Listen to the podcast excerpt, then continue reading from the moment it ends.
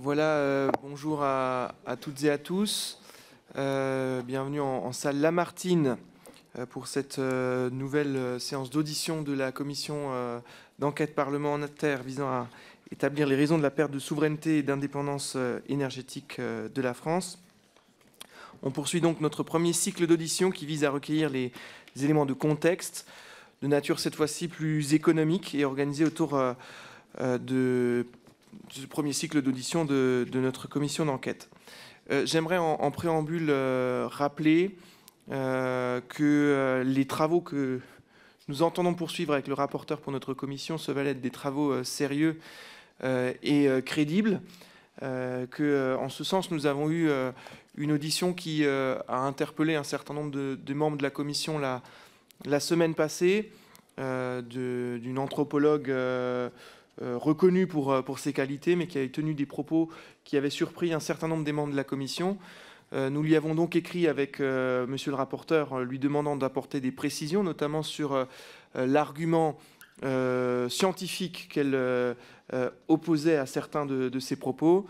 Madame Hortard nous a, nous a répondu, retirant certains de ses propos et s'excusant auprès de la commission euh, de l'approximation euh, de certains de ses propos qui étaient en dehors de son champ de compétences universitaires. Euh, je tenais à en informer l'ensemble des membres de la commission et je tenais par l'occasion à la remercier aussi de l'honnêteté avec laquelle elle nous a répondu. je crois que c'est de nature à donner de la crédibilité tant à ses travaux qu'à nos travaux. Euh, pour aujourd'hui, je remercie donc euh, Monsieur Jacques Percebois, professeur émérite à l'Université de Montpellier, directeur du Centre de recherche en économie et droit de l'énergie, le CREDEN, euh, qui figure parmi les experts sollicités, notamment par la Cour des comptes, ainsi que Monsieur Xavier Jaravel, qui est connecté en visio, que nous voyons, qui est professeur d'économie à la London School of Economics membre du Conseil d'analyse économique et qui participe à cette réunion depuis Londres. Merci à vous deux d'avoir répondu euh, favorablement à notre demande d'audition. Un questionnaire vous a été adressé par euh, Monsieur le rapporteur, axé sur la notion de souveraineté en matière énergétique et plus particulièrement s'agissant de l'approvisionnement et de la production d'électricité. Je vais donc euh, vous laisser la parole sans plus attendre pour un exposé d'une dizaine de minutes, puis euh, j'aurai un certain nombre de questions, ainsi que le rapporteur, avant que euh, les groupes politiques puis les membres de la commission euh, ne vous posent également des questions dans une démarche qu'on essaiera de construire la plus dynamique possible. messieurs Percebois et Jaravel, donc votre audition va durer jusqu'à 15h30, je crois, puis ensuite une autre audition est programmée pour 17h15. Alors, en vertu de l'article 6 de l'ordonnance du 17 novembre 1958 relative au fonctionnement des assemblées parlementaires, avant de débuter euh, votre audition, messieurs Percebois et Jaravel, euh, je vais vous demander de prêter serment. Euh, le serment de dire la vérité, toute la vérité et rien que la vérité. Alors, monsieur Percebois, je vous prie de lever la main droite et de dire je le jure. Monsieur Jaravel, en visio, si vous pouviez procéder de la même façon. Je le jure. C'est bien noté. Je vous remercie. Et je vous laisse euh, donc euh, la parole.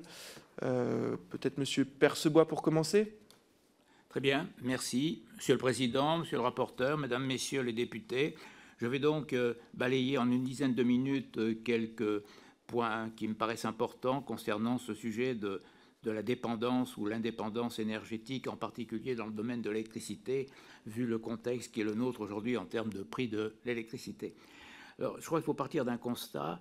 La décarbonation du mix énergétique va réduire la dépendance de la France. Aujourd'hui, en termes d'énergie finale, je parle bien d'énergie finale, pas d'énergie primaire, les produits pétroliers représentent 43%, le gaz 20%, le charbon 1%, donc à 64%, on dépend des importations. Le reste est national et en particulier l'électricité est une production nationale. L'électricité ne représente que 25% de euh, l'énergie finale consommée par les Français. Cette part devrait croître avec euh, la décarbonation du mix énergétique, puisqu'à l'horizon 2050, on s'attend à ce que ce sont les, documents de RTE, on s'attend à ce que l'électricité représente 55% de la consommation d'énergie finale. Il va y avoir en effet une électrification des usages, en particulier de la mobilité et également d'autres usages. Donc on va plutôt vers une meilleure indépendance.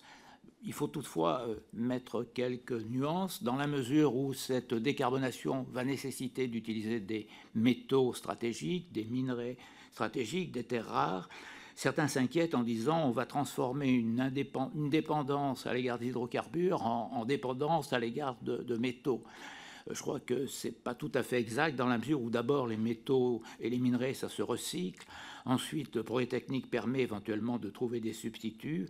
Et euh, il faut bien reconnaître que les réserves de ces métaux et minerais se trouvent un peu bien réparties dans le monde, y compris dans des pays euh, occidentaux. Il y en a même en France, puisqu'on parle beaucoup du lithium, et qu'on sait que dans l'Allier, il y a un projet d'extraction de lithium.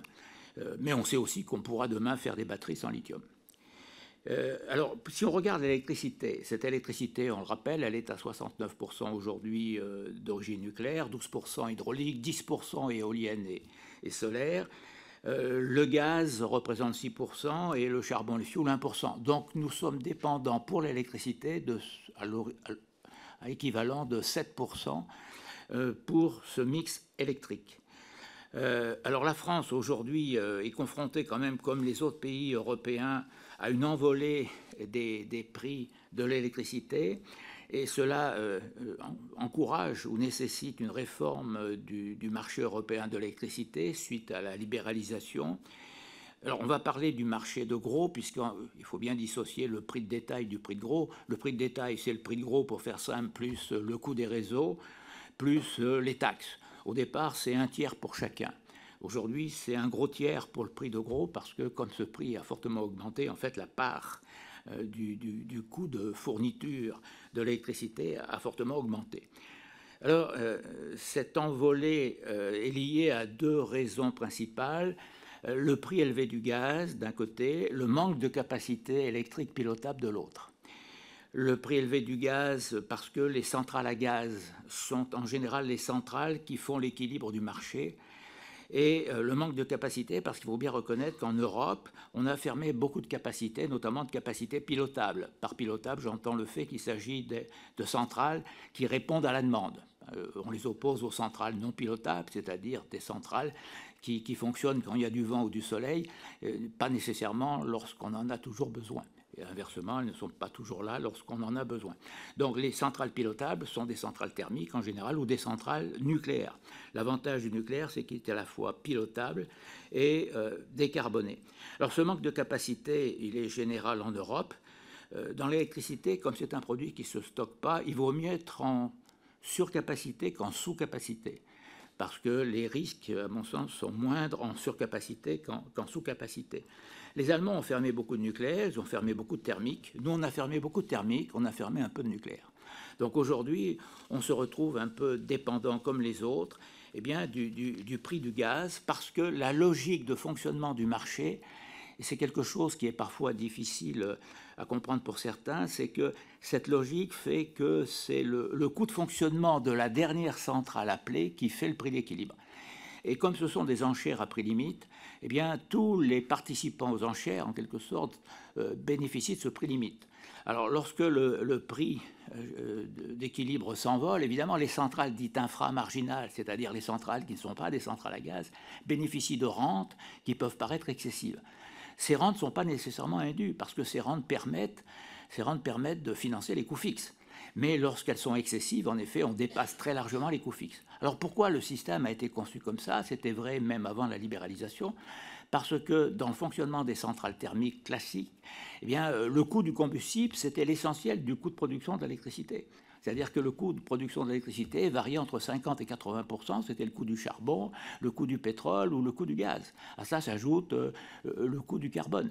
Et par conséquent, c'était tout à fait logique que qu'on mette les centrales, qu'on fasse appeler les centrales dans l'ordre des coûts marginaux croissants, des coûts de fonctionnement croissants. Alors aujourd'hui, ça pose un problème parce que le prix du gaz, évidemment, s'est fortement envolé. Alors la question qui se pose, c'est quelles sont les, solutions face à cela? C'est un peu un débat, je dirais, aujourd'hui tout, à fait, euh, tout à fait important, euh, qui intéresse d'ailleurs aussi les académiques. On peut dire que ben, la première solution euh, que tout le monde reconnaît comme pertinente, c'est essayer de réduire la demande, notamment aux heures de pointe, parce que si on détruit une partie de la demande aux heures de pointe, on aura moins de problèmes. La deuxième solution, c'est évidemment de taxer euh, les rentes inframarginales excessives, c'est-à-dire que là où il y a des surprofits, on peut, on peut les taxer. C'est une solution qui est un peu une solution de, facilité, mais qui se justifie. On le voit aujourd'hui, beaucoup de pays européens considèrent, y compris la France, que c'est une solution qui mérite d'être d'être explorée, euh, sachant que euh, ça peut être l'occasion aussi d'en profiter pour taxer, par exemple, des centrales renouvelables qui étaient en contrat euh, avec, euh, avec l'État et qui aujourd'hui ont en quelque sorte abandonné les contrats, moyennant évidemment une, indemnité, et euh, préfèrent vendre sur le marché de gros de l'électricité qui était vendue à un prix fixé, c'est-à-dire les feed-in tarifs, un prix garanti. Donc on a un certain nombre de centrales renouvelables qui sont à prix garanti et qui dénoncent les contrats. ils sont un peu taxés en dénonçant les contrats, mais le, le gain quand ils vendent sur le marché gros est évidemment beaucoup plus important. Alors pourquoi cette taxation en France serait pas considérable?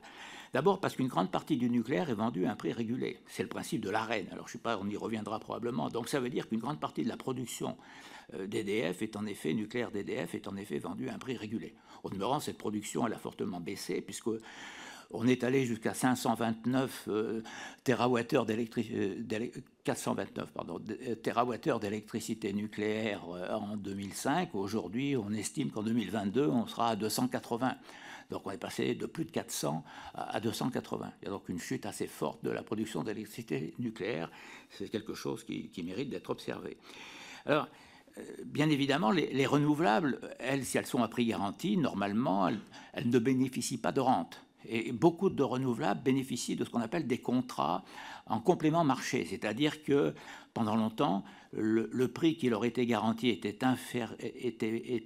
supérieur au prix du marché, donc elles avaient un complément de rémunération, puisqu'elles vendaient à un prix du marché qui était relativement modeste, mais elles avaient un complément de rémunération.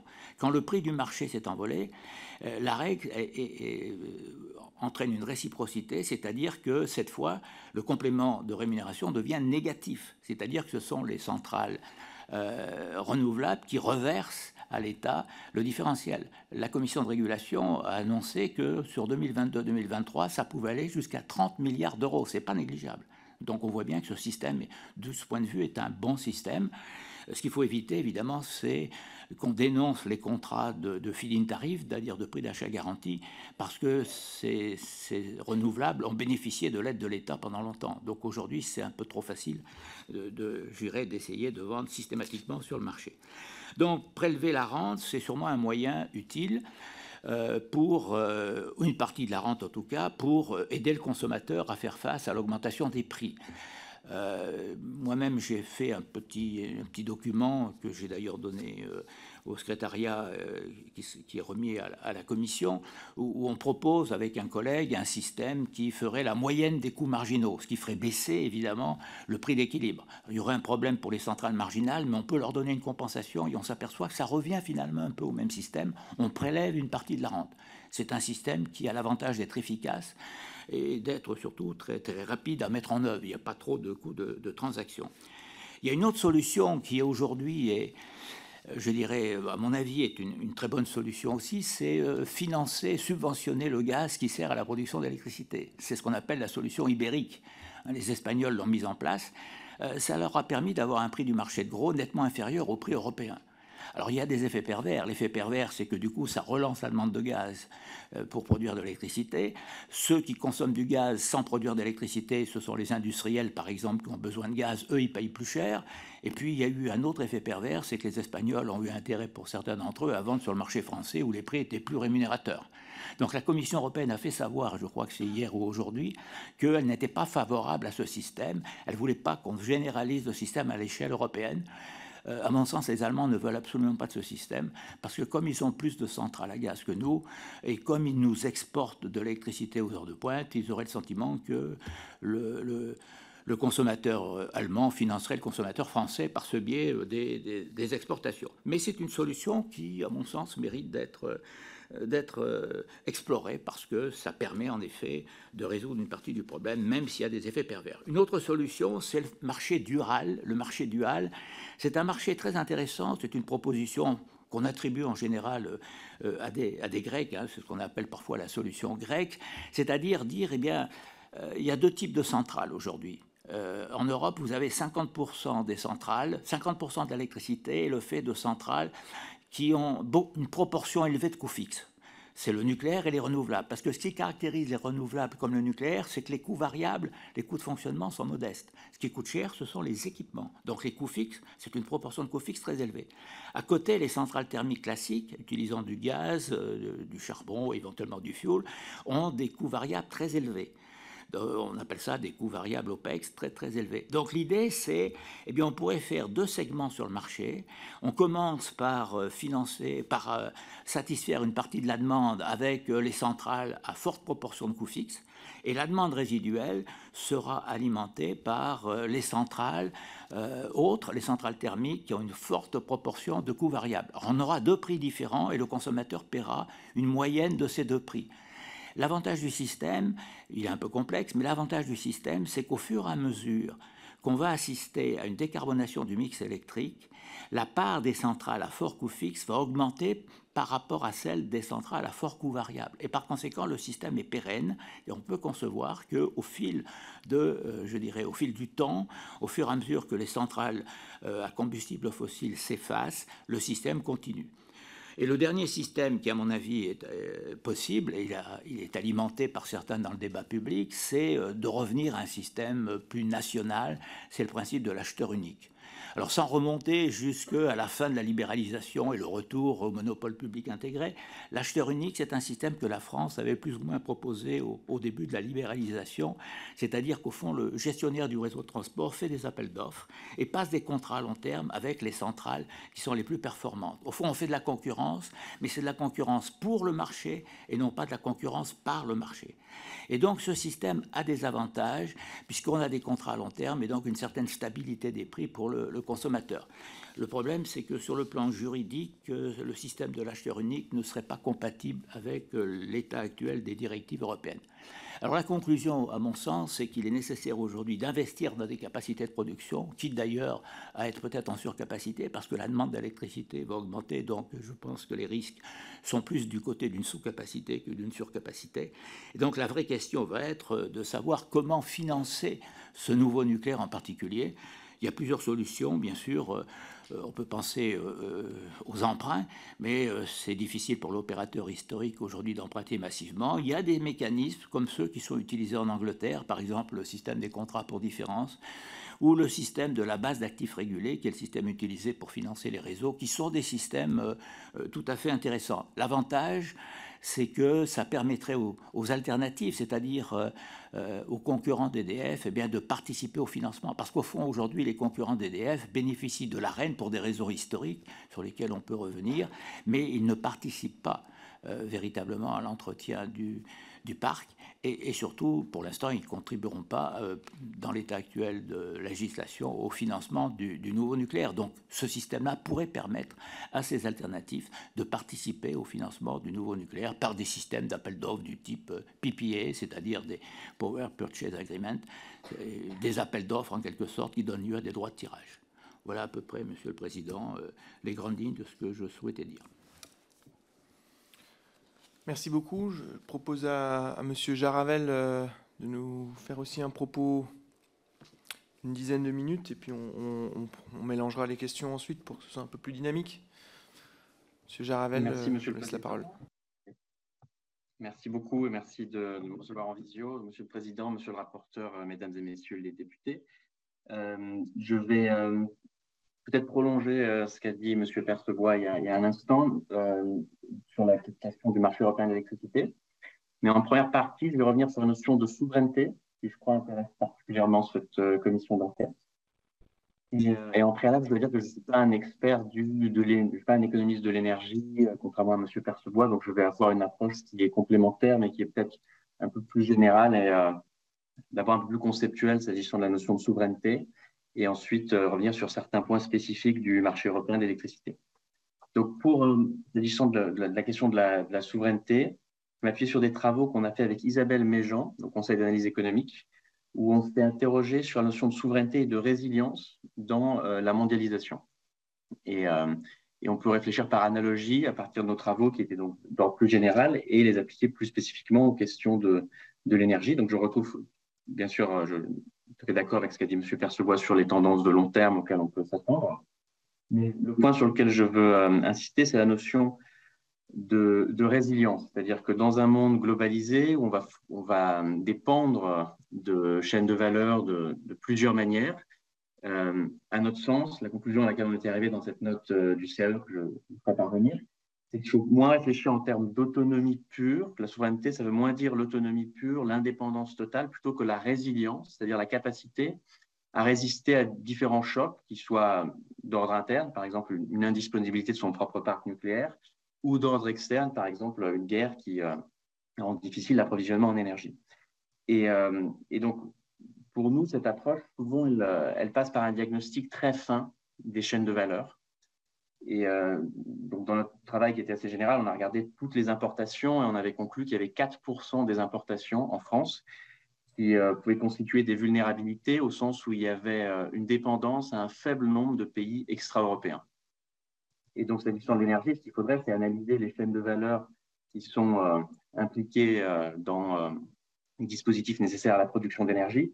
Et ce qui est difficile, c'est qu'en fait, parfois, certains composants qui sont une faible part de la chaîne de valeur dans son ensemble peuvent mettre à bas toute la chaîne de valeur. Donc, un exemple que nous, on a étudié, mais qui est donc pas de l'énergie, mais qui illustre bien cette idée, c'est le cas des, des semi-conducteurs. Vous avez quasiment l'intégralité des semi-conducteurs de dernière génération produits à Taïwan perdez les semi-conducteurs, c'est une part faible de la valeur ajoutée de la filière automobile, mais perdre les semi-conducteurs, c'est euh, déstabiliser l'intégralité de la filière automobile. Donc c'est pour ça qu'il faut une sorte de travail de cartographie et ensuite de ciblage pour, pour repérer les vulnérabilités dans les chaînes de valeur et essayer de les anticiper. Et donc, ça qui est difficile, c'est de réussir à avoir ce travail de diagnostic qui est forcément au long cours pour anticiper les, euh, les vulnérabilités, notamment sur, certains métaux et minerais stratégiques, sur les terres rares. Euh, mais le point sur lequel on, insiste vraiment, c'est la question du ciblage. Et le ciblage permet ensuite de réduire les coûts de la, résilience. Et euh, en fonction de, ce diagnostic et des vulnérabilités identifiées, ensuite, il faut utiliser toute une, toute une palette d'outils. C'est le, le, deuxième grand point, un ciblage d'outils euh, forcément la, relocalisation des productions, mais parfois la diversification quand c'est possible, diversification des sources d'approvisionnement, utiliser le stockage dès lors que c'est possible, euh, parfois vérifier si nos partenaires européens partagent ces, vulnérabilités ou non, de manière à ce qu'on puisse parfois dépendre d'eux. Et, euh, enfin, s'interroger sur la notion de dépendance réciproque. Dans, certains cas, on peut être très fort sur une partie de la chaîne de valeur, et dans ce, dans ce cas-là, on peut se dire qu'on est finalement euh, dans une situation qui n'est pas asymétrique, même si on a une dépendance sur une autre partie de la chaîne de valeur. Donc, c'est peut-être davantage tolérable comme situation. Un exemple, pour revenir aux, semi-conducteurs, c'est que les, machines qui sont utilisées pour percer les semi-conducteurs de dernière génération produits à Taïwan, ces machines viennent quasi en intégralité des Pays-Bas. Et donc, ça, ça, fait une, une, situation de dépendance un peu réciproque qui, sur un plan géopolitique, peut être euh, davantage tolérable.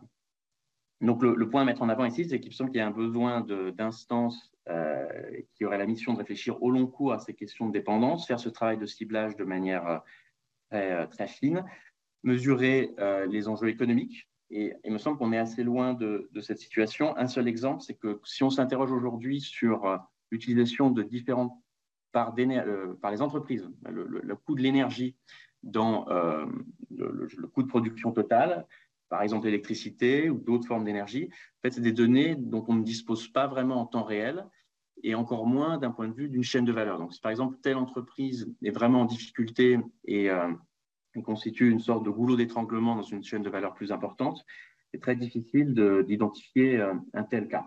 On a des sondages sur l'utilisation de l'électricité par les entreprises, mais qui datent d'il y, y, a quelques années. Donc, il me semble qu'il y a tout un, tout un enjeu de cartographie, de diagnostic, et après un enjeu plus conceptuel sur s'accorder sur ce qu'on entend par souveraineté, Est-ce qu'on est d'accord de partager des vulnérabilités ou non avec des partenaires européens? Est-ce qu'on est, d'accord pour dire que l'enjeu, c'est de cibler, c'est d'être résilient des, aux chocs internes ou externes? Et ensuite, il faut pouvoir modéliser ces chocs pour les anticiper. tel, conflit sur tel continent, quelle, vulnérabilité est-ce que ça pourrait induire? Le deuxième point euh, sur lequel je, voulais m'exprimer en propos liminaire, c'est la question du marché européen de l'électricité.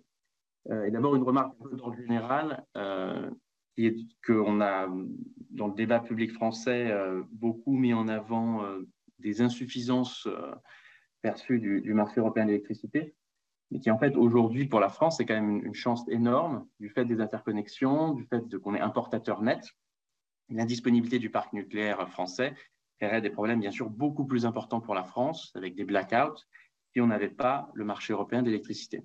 Donc, c'est un point quand même important à, rappeler. Et ensuite, je voulais insister sur, sur, deux points qui ont déjà été évoqués par, par M. Percebois, et je vais juste du coup les développer un peu plus. Euh, en fait, quels sont les problèmes aujourd'hui du, marché européen de l'électricité auxquels on devrait euh, s'attaquer? Il y a un peu deux questions. Une question, c'est un enjeu de redistribution entre producteurs et consommateurs, quand les prix sont très élevés. Et un deuxième enjeu qui est euh, la question de, l'investissement à long terme, notamment dans la perspective de la transition écologique. Donc, sur le sujet de la redistribution, c'est ce que M. Percebois a expliqué sur la question de la tarification au coût marginal, c'est-à-dire le, prix est fixé par euh, la centrale au gaz ou à charbon qui est la, utilisé pour euh, le dernier électron produit. Et en fait, c'est notamment en France, on a dit plusieurs fois que c'était un système qui semblait absurde. En fait, il n'est pas absurde, il n'est pas très surprenant. C'est un peu comme ça que marchent euh, les marchés. Puisqu'on on, a un bien qui est très substituable, on a besoin d'une certaine quantité. Donc, effectivement, la dernière unité produite est très coûteuse. Et donc, effectivement, le prix est très élevé. Ce que ça induit, c'est euh, des sortes de profits excessifs pour ceux qui ont un coût de production faible. Donc, vous être bien d'accord sur ce diagnostic et de dire qu'il y, a, un gros effet de redistribution. Et ensuite, on peut, organiser cette redistribution de différentes manières avec l'AREN, euh, avec une taxation des surprofits. Donc, en fait, à mon sens, c'est plein de manières assez équivalentes de faire la même chose, juste de la redistribution entre les producteurs inframarginaux et les consommateurs. Et donc, ce n'est pas une sorte de vis de forme du marché européen qui euh, utilise le, le coût de production marginal et ce serait par, essence absurde. En fait, c'est un système qui, euh, qui, a ses vertus d'efficacité, puisque ça, ça, envoie un signal prix, est un vrai signal prix. De fait, c'est très coûteux de, produire la dernière unité, le dernier électron, euh, mais qui ensuite induit cette redistribution. Et dans des périodes comme la période actuelle, il est légitime de vouloir euh, redistribuer. Il y a plusieurs outils pour ça. Le système ibérique, c'est aussi un peu une manière de faire ça, où on, on corrige le, prix marginal en, fait, en donnant des subventions aux centrales à gaz et du coup, de fait, ça, réduit le bénéfice pour les producteurs inframarginaux. Cette première grande question, est-ce qu'on peut avoir un, cadre partagé au niveau européen pour organiser la redistribution? Je pense que la, Commission s'est exprimée plusieurs fois en fait, assez favorablement en ce sens. Après, il faut choisir le dispositif exact le deuxième point, c'est la question de, l'incertitude sur ce marché de l'électricité euh, libéralisé. Est-ce qu'on peut avoir les investissements suffisants pour euh, la transition énergétique euh, décarbonée avec un signal prix qui peut être assez volatile sur, sur le marché de l'électricité? On le voit particulièrement aujourd'hui, mais c'était déjà le cas avant. Globalement, le diagnostic partagé, c'est de dire qu'il y a, un, besoin d'intervention de la puissance publique pour orienter le mix énergétique, mais c'est en fait c'est du point de vue du risque. Donc là, le, grand enjeu, le grand enjeu, c'est plus la redistribution, mais c'est le fait que quand il y a beaucoup de volatilité sur un marché, pour les acteurs privés, c'est très difficile de se projeter à long terme, de faire les investissements nécessaires. Et donc, il y a, un cadre euh, réglementaire au niveau européen qui existe pour, euh, notamment pour les énergies renouvelables, qui permet d'utiliser ces instruments évoqués par M. Percebois, que sont euh, les, les feed-in premium, les contrats pour différence, où de fait, il y a une sorte de prix fixe et, ça, on, organise une compétition pour le marché, ex ante, on va, dire, une sorte d'appel d'offres, et ensuite on, est d'accord sur un niveau de prix qui va être euh, payé quel que soit le, prix de marché. Et donc le, message général, c'est de dire qu'il n'y a pas vraiment, à mon sens, de, raison de se dire la période actuelle montre qu'on modifier totalement les fondamentaux du marché européen de l'électricité.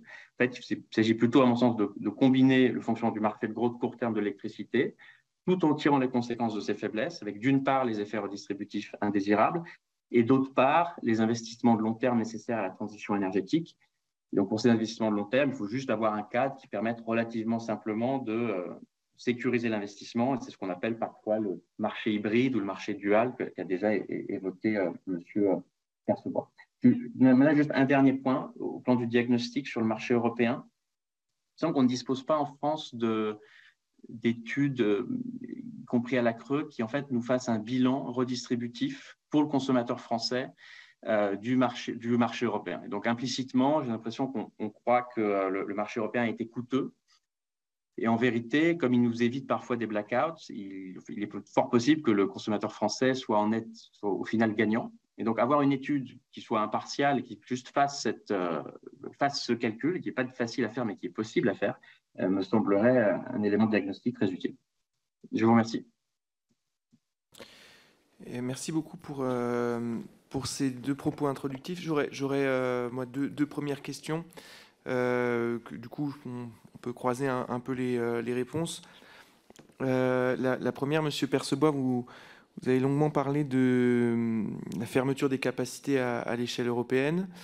Euh, chaque pays a finalement développé euh, une, euh, une, stratégie d'interconnexion sans toujours se poser la question de savoir qu'est-ce qui se passe de l'autre côté du câble. Une fois qu'on a tiré un câble vers l'Allemagne, est-ce que l'Allemagne est en mesure de nous envoyer de l'électricité? J'ai le sentiment que c'est une question qu'on ne se pose pas toujours quand on tire un câble vers l'Allemagne, vers la Grande-Bretagne ou, vers euh, nos autres voisins. est-ce que euh, de, ce point de vue-là, euh, vous, avez connaissance de travaux qui ont été menés ou, de la façon dont la réflexion européenne sur les interconnexions s'est construite Ça peut un peu se, croiser. Et puis ça rejoint une, deuxième question qui est plus inspirée des, propos de M. Jaravel sur finalement l'absence de diagnostic de, vulnérabilité, notamment sur la question énergétique. Euh, je comprends bien que la, souveraineté, ça n'est pas l'indépendance, mais que ça nécessite une bonne compréhension euh, euh, des, flux.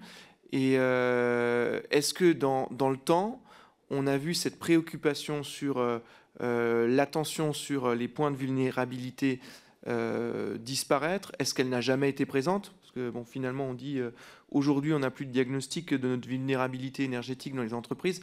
L'a-t-on jamais eu? Voilà, c'est un peu, euh, un peu la, question que je pose et, quelle méthode il faudrait adopter pour, euh, pour, euh, pour la mettre en place? Si vous permettez, je vais répondre plutôt à la première question que vous avez posée.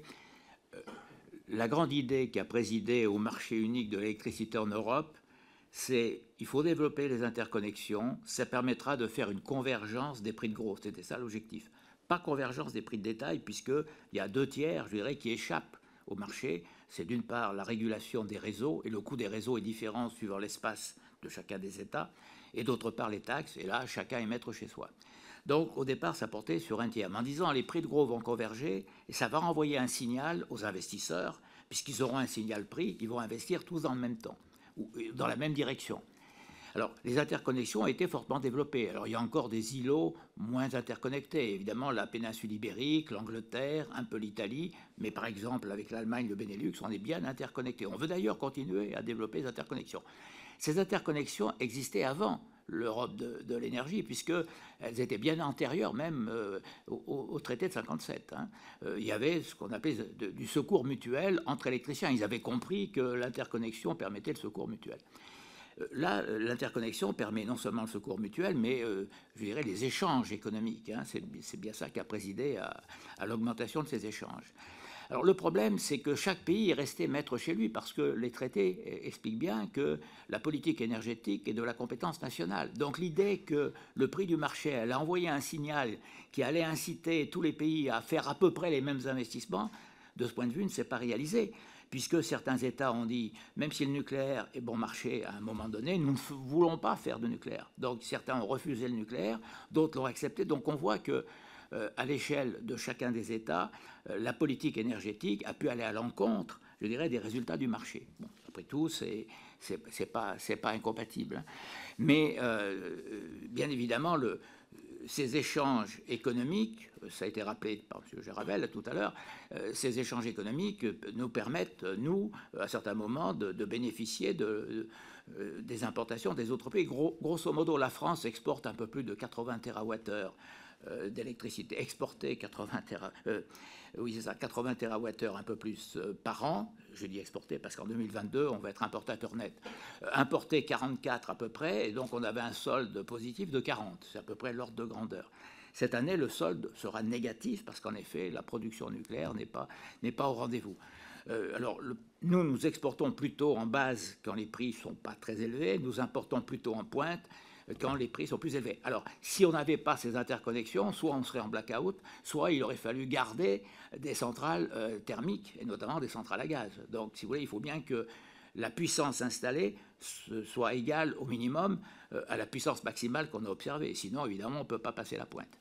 Donc, en fermant des, équipements, de part et d'autre, d'ailleurs, l'argument c'était, mais grâce au marché, euh, on fait des économies, c'est rationnel, on va aller vers un optimum collectif. Simplement, il y a un biais parce que les politiques nationales interfèrent avec les conclusions du marché de ce point de vue. Mais euh, euh, la Commission européenne et les États sont d'accord là-dessus, considèrent que le marché de l'électricité euh, doit se développer par les interconnexions. On voit quand même qu'aujourd'hui, en Europe, même s'il y a une tendance commune à aller vers la décarbonation, les rythmes sont différents, les choix politiques sont différents et par conséquent, euh, ça explique qu'il y a encore des divergences de prix. Hein. On voit par exemple la France a des prix gros qui sont à certains moments bien supérieurs aux prix gros allemands. Mais ça s'explique par le fait que les Allemands ont beaucoup de renouvelables à certaines heures et nous, on manque de capacité à d'autres heures. Je, me permets juste de rebondir avant M. Jaravel. Est-ce que euh, dans cette circonstance de marché européen euh, et des règles que vous avez décrites, euh, la capacité de production en marge, euh, calée sur la pointe et qui a permis d'assurer la sécurité au-delà de la pointe, elle est encore économiquement acceptable pour chacun. Euh, parce que finalement, tout le monde a fermé des capacités pilotables. Il n'y a pas que la France qu'on a fermé. Et tout le monde a fermé ses, ses, capacités de marge. Certaines marges ont pu être récupérées par ailleurs, par l'optimisation de l'usage industriel notamment mais globalement, on a plutôt grignoté les marges pour faire croître le marché, non? Sur un marché, la surcapacité, c'est mauvais. Ce sont des investissements qui ne travaillent pas. Si je prends le point de vue d'une entreprise publique, elle a naturellement tendance à être en surcapacité parce qu'elle a peur d'être défaillante. D'ailleurs, le concept de coût de défaillance avait été bien élaboré et explicité par EDF en disant on ne peut pas être défaillant. Donc on est prêt, en quelque sorte, c'est le coût de la sécurité, à surinvestir et parfois même au-delà de ce qui serait optimum, optimal. Euh, par contre, c'est vrai qu'avec une logique de marché, la tentation, c'est que chacun considère qu'il peut un peu compter sur l'autre. Hein. il y a un peu un système de jeu coopératif à l'échelle européenne. Euh, et donc, on, peut, prend peut-être un peu plus de risques, oui, c'est vrai. Monsieur Jaravel Oui, merci. Alors, peut-être euh, pour ajouter quelques éléments sur le premier point, même si M. Parfois connaît les éléments beaucoup mieux que moi et euh, j'abonde dans son sens. Mais euh, peut-être sur, le tout dernier point sur, la question de la capacité, il y a aussi en, Europe des marchés de, capacité donc qui permettent de rémunérer certaines capacités de stockage ou certains moyens de production de pointe, même lorsqu'ils ne sont pas utilisés. Donc c'est quelque chose qui a été mis en place il y a quelques années qui pourrait être davantage, davantage développé. Donc il y a eu, pour signaler qu'il y a eu une réflexion sur, sur ce point-là, c'est-à-dire de rémunérer la capacité même lorsqu'il n'y a pas de production de pointe. Et, euh, et aussi, juste pour signaler qu'on peut, voir aussi on un peu en deux niveaux. Il y a le, marché de gros, sur lequel euh, les interconnexions euh, jouent leur rôle dans une logique de marché. Donc, c'est à, parc, à équipement électrique donné, on optimise la production sur le marché de gros aujourd'hui. Et donc, le marché européen nous aide à faire ça en appelant la centrale la moins coûteuse. Donc, on optimise le parc tel qu'il existe. Et ensuite, il y a un autre sujet qui est les investissements. Et euh, comme je le disais tout à l'heure, il me semble qu'il y, a un consensus pour dire que les prix de marché ne guident pas vraiment l'investissement. Quand vous regardez toutes les nouvelles euh, capacités électriques en Europe au cours des 15 dernières années, ils ont toujours eu, toutes les capacités importantes, eu un, soutien public d'une manière ou d'une autre. Et donc, il me semble qu'il y a déjà en fait une sorte de marché hybride qui existe, mais avec un cadre qui est par exemple beaucoup plus euh, développé pour les énergies renouvelables Et après, ça pose les questions de ce qu'on va mettre dans des taxonomies, de ce qui est considéré comme une énergie décarbonée ou non, de ce qui va pouvoir avoir euh, un cadre plus favorable ou non. donc, il semble que la réflexion sur les interconnexions, elle doit se faire dans, dans ce cadre-là où on fait une distinction entre le marché de gros pour optimiser le parc existant, les outils pour orienter les investissements. Et là, il y a aussi une réflexion sur orienter les investissements au niveau européen. il faudrait avoir un peu l'équivalent du rapport RTE qu'on a en France, l'avoir au niveau européen. La, Commission a quelques éléments comme ça, mais rien qui soit, je crois, aussi précis que le rapport RTE. Euh, et après, il y a aussi la, question de rémunérer la capacité, euh, rémunérer euh, le stockage dans les batteries quand les batteries le, permettront à, moindre coût aujourd'hui. donc, ça, c'était quelques éléments simples sur, la, première question et sur la, deuxième, sur le diagnostic de vulnérabilité. Je n'ai pas connaissance effectivement d'un diagnostic détaillé aujourd'hui. Je ne sais pas si c'était euh, plus détaillé il y, a, quelques années, donc je ne peux pas répondre directement à, votre question. Mais ce que je peux dire, c'est en, réalité, en raisonnant par analogie avec notre travaux avec Isabelle Méjean au Conseil d'analyse économique, nous, on voyait ça en, deux parties. Une, première partie, c'est euh, d'avoir les meilleures données possibles pour euh, voir à quel choc on est exposé et donc, ça, suppose de prendre en compte les vulnérabilités de nos partenaires européens. Donc, si par exemple, eux sont exposés à des chocs énergétiques et sont euh, des partenaires commerciaux très importants sur certaines chaînes de valeur, euh, il faut qu'on en soit conscient. Et aujourd'hui, c'est difficile de faire cet exercice parce que les données ne sont pas euh, facilement accessibles, même si, même si elles, elles, existent. Mais on peut utiliser que les données françaises. Donc, on voit tous nos partenaires directs, enfin, pas partenaires directs en Allemagne. Et en revanche, on n'a pas accès à nos partenaires indirects. Par exemple, un, une entreprise en Pologne qui travaillerait avec une entreprise en Allemagne qui elle-même travaille avec nous. On ne pourra pas cartographier toute la chaîne avec les données dont on dispose, alors que ces données existent, mais les règles statistiques du côté d'Eurostat ne, permettent pas de, faire ces appariements aujourd'hui. Et donc, il y, a, un enjeu de, partage de, ces données pour euh, affiner le, diagnostic. Et, euh, aussi, la deuxième partie, c'est de, voir à, quel choc, quel choc on on veut pouvoir anticiper pour savoir quelle capacité on veut construire. Donc, il y a certains chocs qui, de toute façon, seront trop gros pour être absorbés. Et euh, donc là, pour, vous donner un exemple, celui des masques, dont on a beaucoup parlé l'année dernière, une hausse de la demande de 3000%, et vous, auriez eu des, stocks très importants, il y aura forcément certains chocs où il y a des vraies difficultés.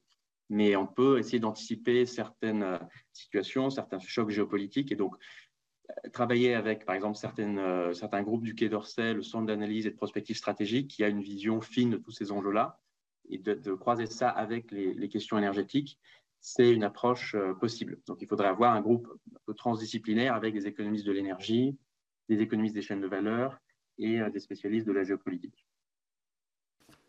Merci beaucoup, monsieur le rapporteur. Merci Monsieur le Président et merci à, nos deux auditionnés pour la qualité bien sûr, mais surtout la grande clarté de leurs réponses euh, qui nous aident beaucoup. Euh, peut-être d'abord une question un petit peu plus générale avant de revenir peut-être aussi sur les questions européennes. Euh, qu'il s'agisse des politiques publiques françaises ou des politiques publiques européennes de ces dernières années, Monsieur Percebois, Monsieur Jaravel, eu égard aux, caractéristiques de, la production énergétique, euh, son intensité capitalistique, son besoin de recherche innovation dans les énergies renouvelables euh, comme dans le nucléaire, euh, la décarbonation, est-ce que vous jugez que, la production énergétique a été considérée comme un bien comme un autre, avec des politiques publiques qui sont allées davantage dans ce sens-là? Ou pas et, si ça a été le cas, est-ce que d'un point de vue économique, vous trouvez ça justifié ou est-ce que euh, certaines caractéristiques de la production d'énergie euh, vous semblent nécessiter euh, une évolution de ces politiques? Merci.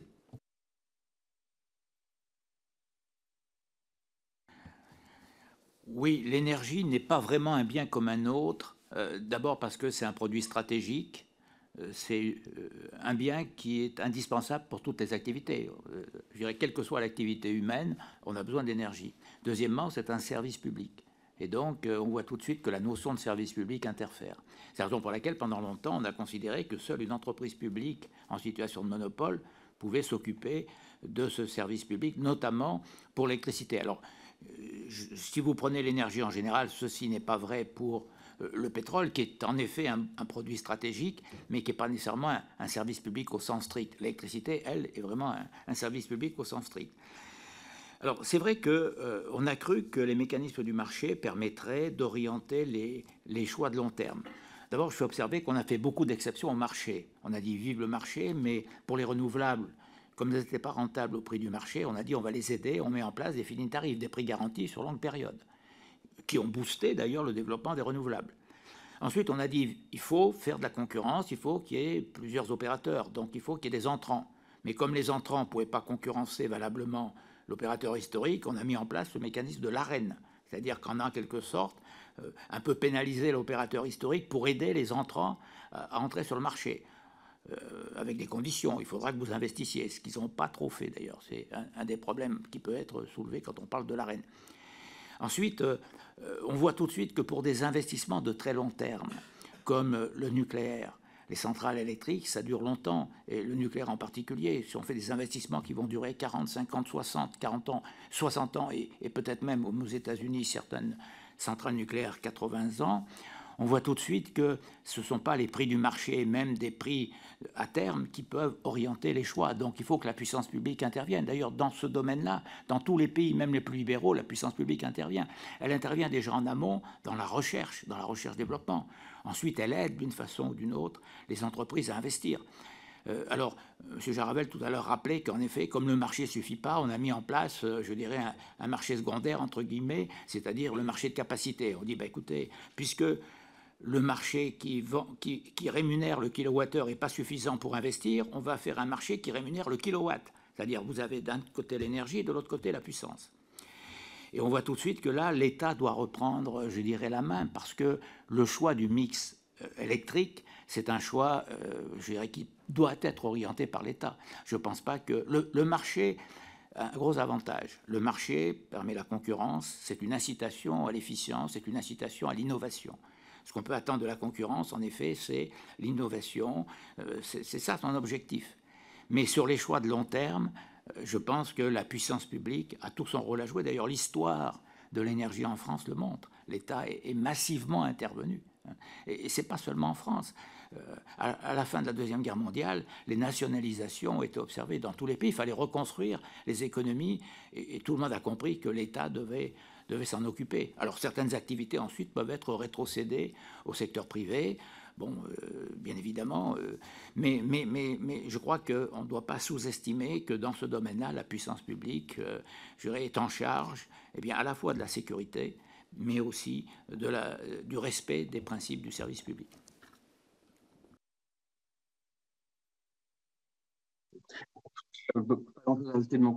C'est pour dire effectivement sur le marché, dire le marché de gros, de court terme, on a essayé de faire de l'énergie, de l'électricité un bien comme un autre. Mais sur le plan des investissements de long terme, on voit bien que dans les faits, on voit partout la trace de l'État euh, avec différents mécanismes qu'on a déjà évoqués, euh, les contrats pour différence, les feed-in premium.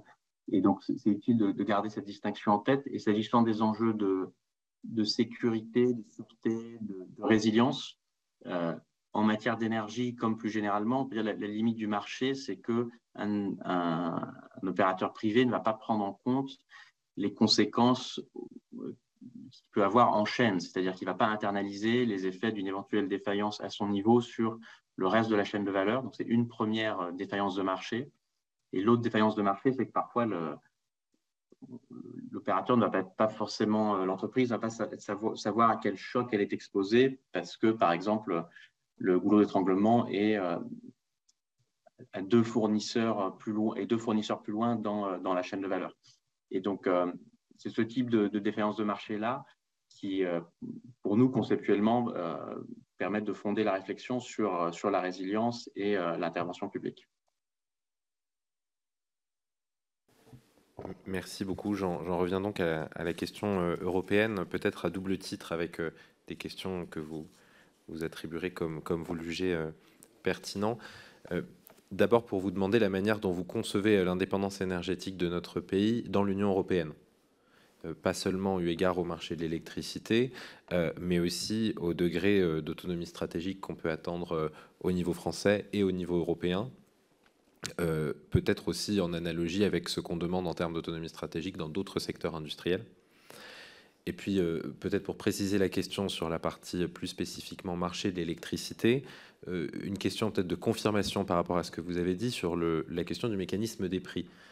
J'entends dans ce que vous avez dit l'un et l'autre que si l'on laisse de côté cette question qui est extrêmement prégnante aujourd'hui des prix de l'électricité et des prix de l'électricité quand on a un pic de consommation avec donc le système de coûts marginaux que vous avez très bien rappelé, dans, la situation ordinaire, on a une incitation euh, économique assez forte qui permet de faire baisser le prix de l'électricité et d'être approvisionné de manière plus compétitive et plus efficace dès lors que les mécanismes d'interconnexion euh, euh, sont présents et suffisamment développés au niveau européen. C'est une question de confirmation pour être sûr que j'ai bien compris ce que vous voulez dire. Et, donc si je force un peu le trait que hors temps de crise, qui pose des problèmes que l'on connaît, le mécanisme de fixation des prix européens est plutôt de nature à rendre l'électricité plus disponible et plus compétitive euh, que, euh, que si euh, le mécanisme était différent. On pourra peut-être revenir sur certaines de vos propositions ensuite, Monsieur Percebois. Je pense à la moyenne, à la moyenne pondérée des, des coûts marginaux.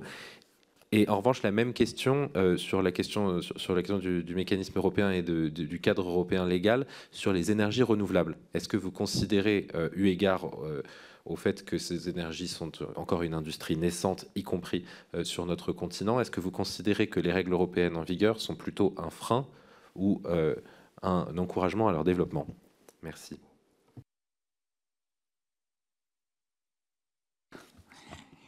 Oui, alors, je crois qu'il faut distinguer, dissocier la notion de dépendance de la notion de vulnérabilité. On peut être dépendant sans être vulnérable, on peut être indépendant tout en étant vulnérable. Par exemple, dans le domaine du pétrole, on n'a pas le choix. La France ne produit pas de pétrole, donc nous avions des importations de pétrole et de gaz, puisque nous importons tout le pétrole que nous consommons, tout le gaz que nous consommons et tout le charbon que nous consommons aujourd'hui.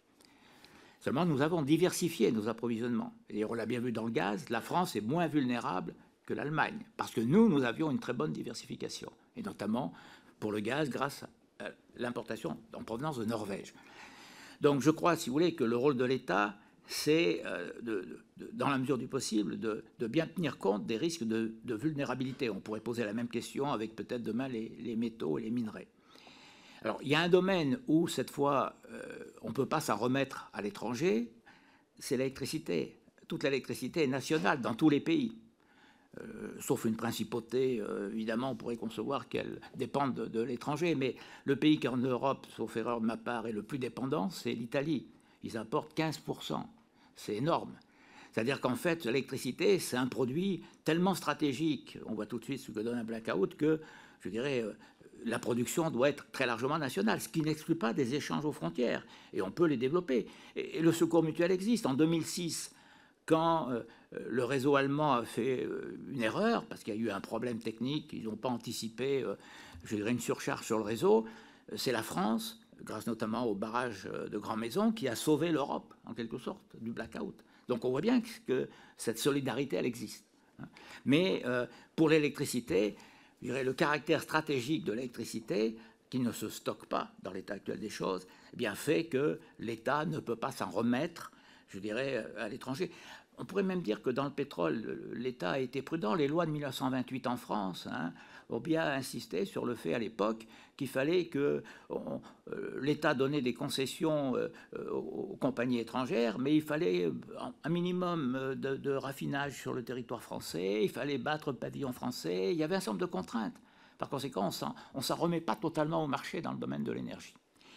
Alors concernant ces interconnexions, je crois que, si vous voulez, elles montrent que euh, d'une certaine façon, l'Europe de l'électricité, l'Europe du gaz existe, puisqu'on voit aujourd'hui que la solidarité devrait jouer, même si euh, euh, les choix européens sont assez différents. On voit aussi que dans certaines circonstances, les divergences sont, sont, fortes. Le débat sur la taxonomie, avec l'introduction du nucléaire ou non dans la taxonomie européenne, est quand même tout à fait révélateur, je dirais, des divergences entre pays. Parce que les Allemands, dans ce côté-là, je serais tenté de dire, nous ont pas beaucoup aidé, c'est une litote. Hein. Donc, euh, on voit quand même qu'il y a une sorte de, je dirais, de, je dis pas de nationalisme, c'est un peu excessif, mais euh, euh, les choix sont vraiment nationaux. la Pologne se préoccupe de faire du nucléaire. Il y a un pays européen qui est un pays qui, produit des centrales, construit des centrales. bon, les Polonais, semble-t-il, ont, choisi Westinghouse. Bon, c'est leur droit le plus strict. Chacun, en quelque sorte, fait ses choix. Donc on voit que, je dirais, malgré l'Europe, malgré les annonces qui sont faites, on voit que les politiques restent fondamentalement quand même nationales. Alors sur les renouvelables, il y a eu un consensus. En fait, les renouvelables, les aides aux renouvelables sont une exception au principe de la concurrence. Parce qu'on a mis en fait un principe, la concurrence, mais on a fait des exceptions. Et la plus belle exception qu'on ait faite, c'est développer les renouvelables. On n'a pas attendu que les renouvelables soient compétitives pour entrer sur le marché, on a dit il faut les développer. Comme elles ne le sont pas avec les coûts de l'époque, mais je dirais toutes les énergies d'une certaine façon ont été aidées dans leur histoire. C'était vrai pour le charbon, c'était vrai pour le pétrole, c'était vrai pour l'électricité. Donc on a dit, ben, on va faire une exception. Les États euh, se mettent tous d'accord pour aider plus ou moins euh, le développement des renouvelables. Alors certains sont allés très vite, hein, on fait des, prix garantis euh, très très élevés, c'est le cas des Allemands, ils ont d'ailleurs investi énormément dans les renouvelables. La France a mis en place d'ailleurs des, des, prix garantis relativement rémunérateurs aussi. Donc on voit bien que là, les renouvelables, c'est une exception, c'est une exception au principe du, marché, mais c'est une exception qui se justifie par, euh, je dirais, le souci de décarboner. Euh, alors ensuite, si vous voulez, euh, c'est le choix, il est politique pour savoir quelle est la place des renouvelables, quelle est la place du nucléaire. Bon, en France, il y avait un consensus très fort en faveur du nucléaire il s'est un peu atténué. La crise actuelle fait que je pense que ce consensus euh, est plutôt en augmentation. Euh, encore une fois, si on va vers la décarbonation, il faut avoir de l'électricité qui soit à la fois décarbonée, mais qui soit aussi, dans la mesure du possible, pilotable. Alors les renouvelables, demain, aujourd'hui ne sont pas pilotables, demain pourront l'être indirectement si on sait faire du stockage à grande échelle. Mais pour l'instant, on ne sait pas faire. Ce n'est pas le système des batteries qui existe. Les projets d'hydrogène stockage par hydrogène, euh, je dirais c'est, une possibilité, mais pour l'instant, euh, les rendements ne sont pas très bons. Et puis, de toute façon, faire l'électrolyse de l'eau avec le prix actuel de l'électricité, euh, je dirais c'est pas très rentable, c'est le moins qu'on puisse dire.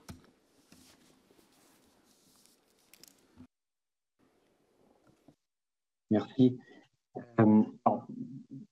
pour commencer avec la question sur les, sur les mécanismes de prix, monsieur le rapporteur, votre question, c'était de confirmation savoir si, en laissant de côté la crise actuelle, est-ce qu'en situation ordinaire, le fonctionnement du marché européen, j'ai bien compris la question, euh, est bon du point de vue de, de l'investissement et du fonctionnement global du marché?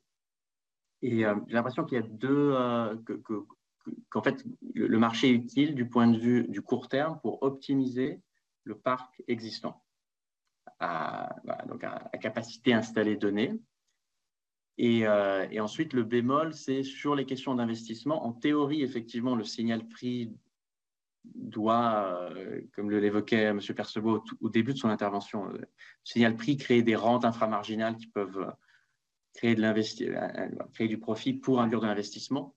Mais en pratique, la volatilité des prix euh, fait que ça peut être quand même très risqué d'investir et que donc les, gros investissements qu'on a vus avaient tous eu un soutien public. Donc, de ce point de vue-là, je pense qu'il faut le, marché tel qu'il existe, c'est utile du point de vue de l'optimisation, le, coût de fonctionnement du système aujourd'hui, mais pas vraiment pour orienter l'investissement qui, de fait, dépend beaucoup de la puissance publique sous différentes modalités dans, différents pays. Et en situation ordinaire, dans le cas français, se pose la question du, coût du marché européen pour euh, le consommateur français. Euh, donc, je, remets en avant un peu ce point que j'avais évoqué tout à l'heure. C'est-à-dire que j'ai l'impression qu'implicitement, en France, on se dit que euh, comme on a un parc nucléaire qui, en tout cas historiquement, était compétitif, on, perd à cause du marché. Mais même en situation ordinaire, ce n'est pas forcément clair parce que à certains moments, on importe. Ça a été rappelé par M. Percevoix, on importe souvent en situation de pointe et donc on, on gagne en pouvoir d'achat à ce moment-là. Et donc, je n'ai pas connaissance d'études qui permettent en situation ordinaire de faire le bilan pour le consommateur français de l'impact sur le prix d'équilibre du fait qu'on a des marchés intégrés. Euh, donc, il est possible que le, que le prix en moyenne soit plus haut ou qu'il soit plus bas.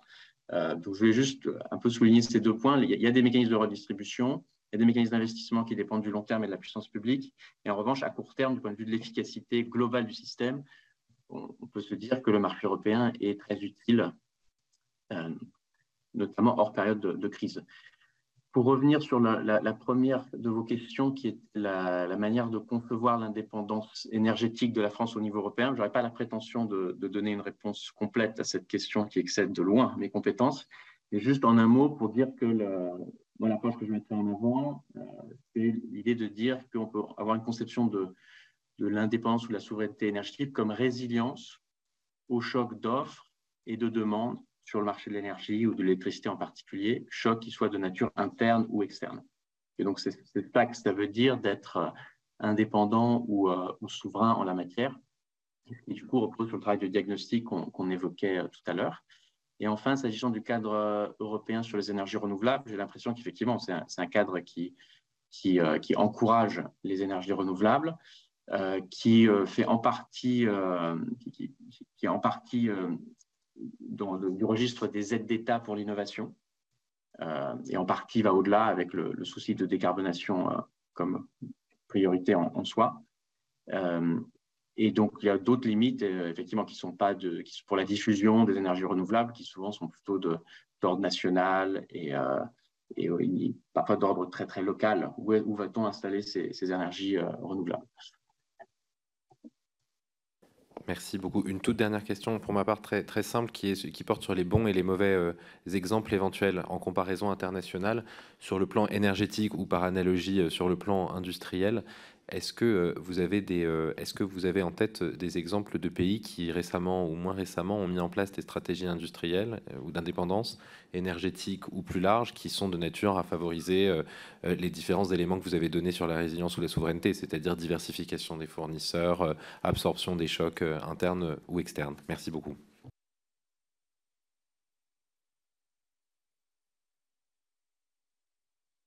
Monsieur Jaravel, peut-être? Oui, oui, oui, je réfléchis. La chose, ce qui est difficile, c'est qu'il y a beaucoup d'annonces. Par exemple, on, pense au cas américain avec euh, la question du découplage avec la Chine. Mais euh, je n'ai pas connaissance d'éléments très détaillés, euh, parce que je pense que beaucoup est bien sûr confidentiel, mais qui expliquent la, nature de la, diversification qui est, mise en œuvre. Mais clairement, dans le, plan industriel, il y a eu beaucoup d'annonces récemment, par exemple sur les semi-conducteurs, à la fois au niveau européen et aux États-Unis, le, CHIPS Act. Euh, et donc, pour, moi, ce qui est difficile, n'étant pas impliqué directement dans cette conversation, c'est de faire la part des, des effets d'annonce et euh, du caractère, euh, du maintien dans le temps de, cet effort, puisque, par exemple, sur les semi-conducteurs, Taïwan s'est imposé en 30 ans comme l'acteur prééminent. Aujourd'hui, investit beaucoup plus encore que, que nous en Europe ou que les États-Unis. Et donc, je pense que la clé, c'est d'avoir un, effort se porter vraiment sur, sur la durée. Donc, je ne connais pas d'exemple autre que, euh, au contraire, ce qu'a fait par exemple Taïwan, où sur 30 ans, ils ont choisi de se spécialiser dans, euh, dans ce secteur et, et, ont maintenu des efforts constants.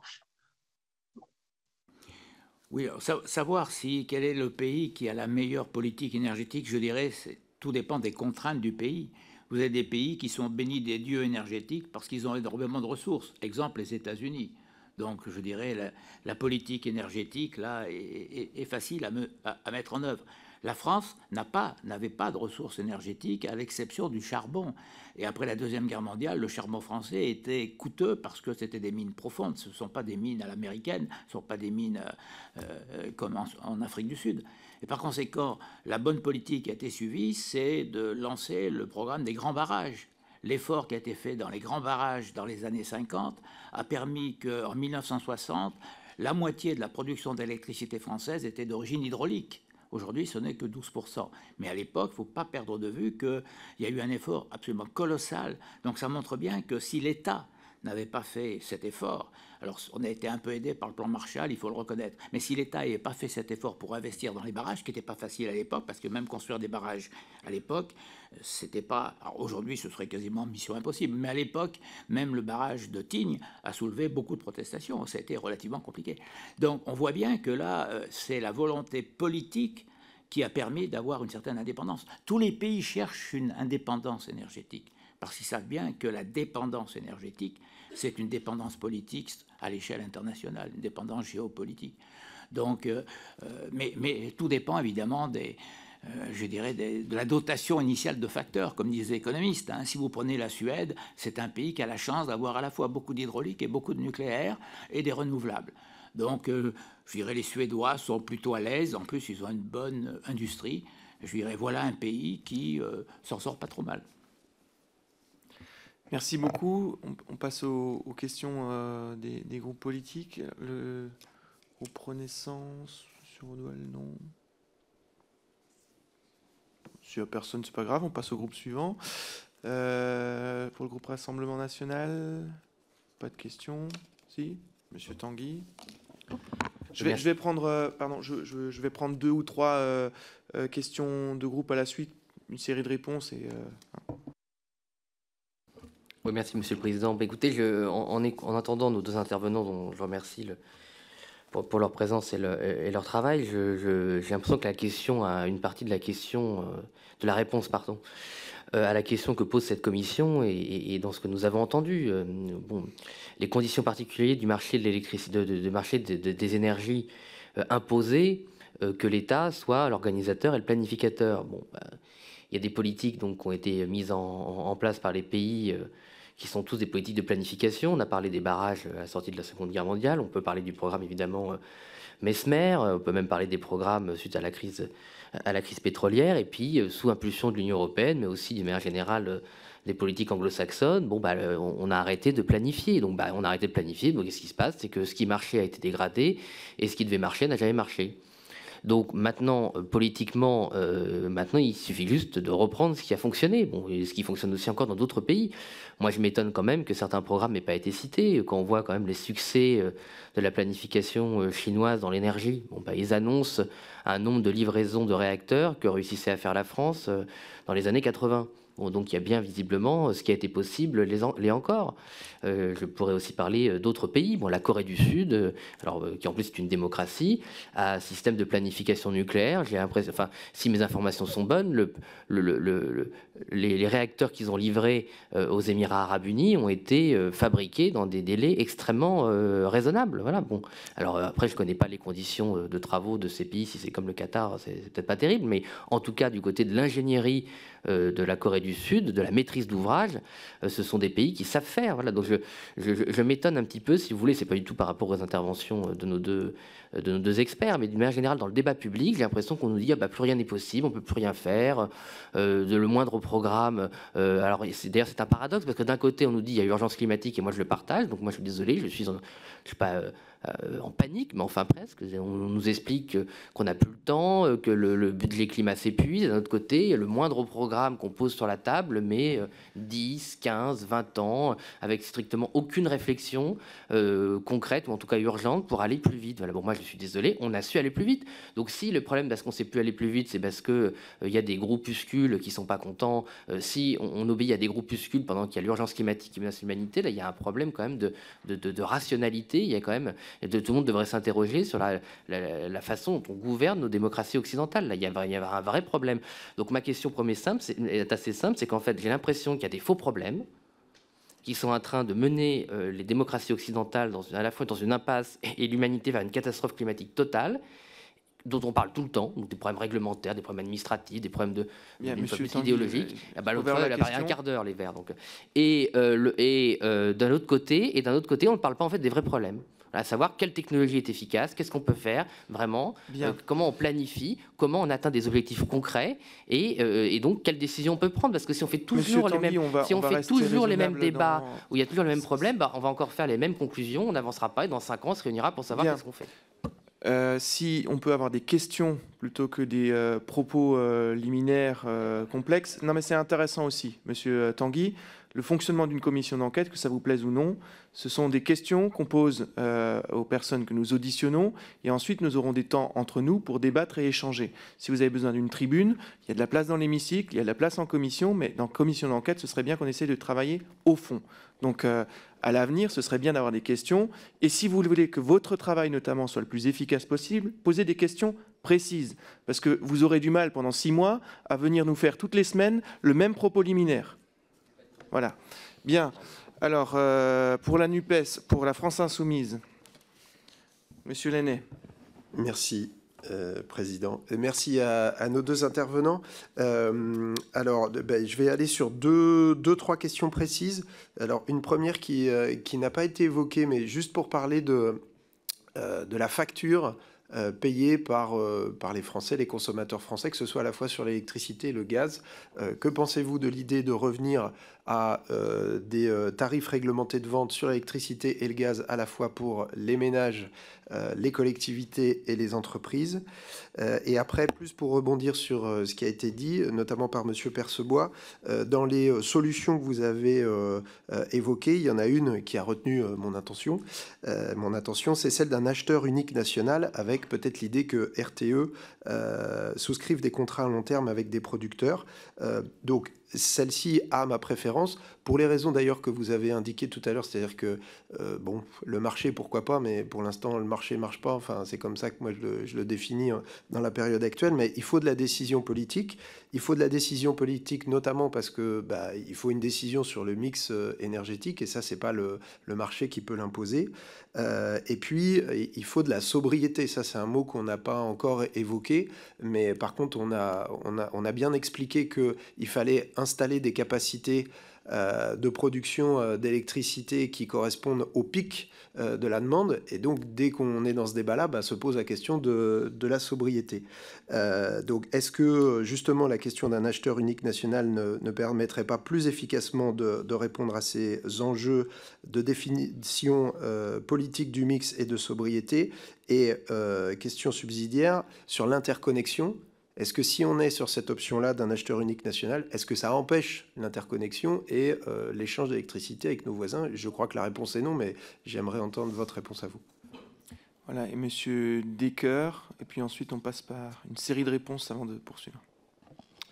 Oui, euh, merci Monsieur le Président, merci à, nos intervenants. Euh, une question, plutôt une, demande de précision par rapport à des propos que vous avez tenus. On a beaucoup parlé d'anticipation des vulnérabilités, en particulier par rapport aux, aux, métaux et aux terres rares. Euh, J'ai pu retenir que vous aviez tenu des propos optimistes, c'est-à-dire est-ce qu'on peut considérer que vous jugez la situation satisfaisante? Est-ce qu'il y a finalement une juste répartition? Et est-ce qu'il y a une forme de lisibilité en termes de, réciprocité tout au long de, de la chaîne de valeur Et puis je, je souhaitais savoir si, si, à votre connaissance, on dispose d'une cartographie, justement. Vous avez évoqué la situation récente de l'Allier. Est-ce qu'on a une cartographie qui nous permet d'avoir une, vision un peu géopolitique de, de ces ressources? Monsieur Perceba Oui, alors il y, y, a trois questions. Le, les TRV, alors les TRV ont été maintenus, c'est une chance pour le, consommateur domestique. C'est pas vrai dans tous les pays européens. Il y en a quelques-uns où c'est le cas. Je crois qu'aujourd'hui, personne ne conteste l'intérêt des TRV euh, ils ont été supprimés pour les industriels. Hein, les TRV, ce qu'on appelait les, les, tarifs jaunes, les tarifs verts ont été supprimés. Ne reste que le tarif bleu qui concerne le secteur domestique et quelques artisans, pour faire simple. Alors là aussi, c'est un bon exemple, je dirais, d'une complexité où on essaye de concilier euh, plusieurs objectifs. Euh, c'est vrai, la détermination du TRV en France, si j'ose dire, c'est une vraie usine à gaz. Hein, parce qu'en fait, on ne met pas le tarif réglementé de vente en tenant compte, en disant aux alternatifs, euh, alignez-vous sur la compétitivité d'EDF, on fait l'inverse. Euh, on dit comme les alternatifs vont être obligés d'aller sur le marché de gros, donc ils ont un complément marché d'un certain pourcentage. En France, aujourd'hui, en 2022, c'est 58%. On dit, bah, du coup, dans le TRV qu'on va appliquer pour EDF, on va prendre la même proportion, c'est-à-dire au fond, on, essaye d'aligner, euh, j'allais presque dire, le meilleur de la classe sur ceux qui entrent, et non pas l'inverse. Donc c'est une concurrence quand même un peu biaisée. Le système du TRV tel qu'on l'a mis en place, il faut bien le reconnaître avec ce principe qu'on appelle de contestabilité du tarif d'EDF, c'est un système qui, je dirais, mérite d'être revisité complètement. Mais euh, je pense que les TRV ont, des atouts, et c'est vrai qu'aujourd'hui, s'il y avait des TRV un peu, un peu plus de TRV, il y a probablement beaucoup de consommateurs qui, seraient ravis, même si il faudrait pour l'État prendre à sa charge certaines conséquences. Alors, euh, euh, ensuite, l'acheteur unique. Moi, je pense en effet que, l'acheteur unique, euh, c'est un bon mécanisme hein, qui, se défend. Simplement, la France avait proposé l'acheteur unique au départ parce que nous, au moment de la libéralisation, après la première directive de 96, on n'était pas enthousiaste à l'ouverture des marchés parce qu'on ne voyait pas très bien ce qu'on allait gagner, puisqu'on avait des prix de l'électricité plus bas que les autres. Donc, euh, l'acheteur unique est prévu au départ dans les directives, mais ensuite, l'interprétation qu'on en a donnée fait qu'aujourd'hui, il faudrait revoir le droit, parce que je pense que le système actuel, le système de l'acheteur unique ne serait pas compatible avec le droit actuel. Néanmoins, il a beaucoup de vertus. Ça n'exclut pas qu'on maintienne des marchés. On peut maintenir un marché intraday, c'est-à-dire un marché spot, pour des ajustements au jour le jour, à l'intérieur du jour. Donc ce n'est pas du tout incompatible. Euh, qui dit acheteur unique ne dit pas retour au monopole intégré. Hein. Ce n'est pas du tout la même chose. Certains voudraient le retour au monopole intégré. L'acheteur unique, c'est pas ça. L'acheteur unique, c'est il y a un coordonnateur en quelque sorte, un chef d'orchestre qui euh, sélectionne les meilleurs. On fait la concurrence pour le marché et non pas par le marché. On choisit les meilleurs et on leur fait des contrats à long terme. Et ensuite, eux-mêmes, ils répercutent les contrats à long terme sur leurs, clients à travers les fournisseurs. Donc c'est parfaitement compatible. Alors il y aurait un marché intraday, il pourrait y avoir un marché spot d'ajustement, et on pourrait faire un marché, il y aurait un marché aux frontières. C'est-à-dire que les échanges se feraient avec le marché. D'ailleurs, on retrouverait l'ancien système avant l'ouverture à la concurrence qu'on appelait le système de Laufenburg. Le système de Laufenburg, c'était avant même l'ouverture à la concurrence. Il existait un marché spot modeste et un peu confidentiel à Bâle, enfin dans la banlieue de Bâle. Laufenburg, c'est une petite ville allemande tout près de Bâle. Et donc il y avait ce qu'on appelait le marché de Laufenburg. Donc ce système n'est pas du tout incompatible avec euh, avec euh, ce système d'achat unique n'est pas incompatible avec le maintien de mécanismes de marché. Alors ensuite, c'est une question de dosage, mais ça mérite d'être exploré. Je pense que la France a abandonné trop vite l'hypothèse de l'acheteur unique qu'elle avait défendue au départ. Alors concernant les métaux et terres rares, je ne suis pas nécessairement tout à fait optimiste. Je ne dis pas qu'il n'y a pas de goulot d'étranglement. Je dis simplement que la différence entre les hydrocarbures et les minerais, c'est le recyclage. C'est-à-dire que les métaux, ça se recycle. Le progrès technique permet d'en trouver. je ne dis pas qu'il y en a partout. Le cobalt, on sait aujourd'hui que c'est en République populaire du Congo. Euh, mais euh, le lithium, on disait, c'est le Chili, c'est l'Australie, c'est euh, l'Argentine. Bon, on sait qu'on en a en France. D'ailleurs, la France faisait du retraitement de, certaines terres rares hein, du côté de La Rochelle.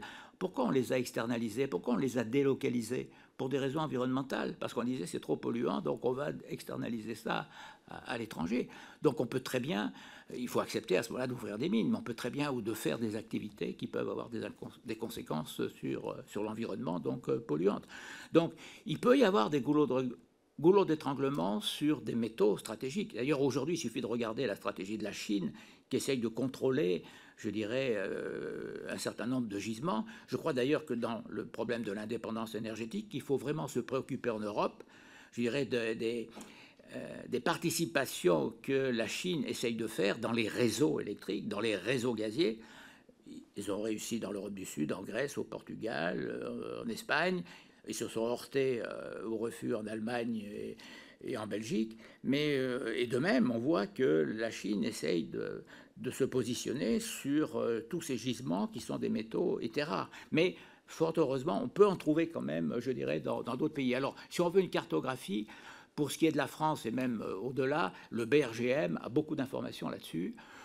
il y a un certain nombre de travaux. L'IFRI avait fait des travaux à ma connaissance, mais je ne les ai pas en, tête tous, mais euh, on trouve une cartographie avec euh, les principaux, les principaux métaux stratégiques, euh, terres rares ou autres. je dirais ça se trouve et je pense que l'interlocuteur privilégié dans ce domaine, c'est le BRGM.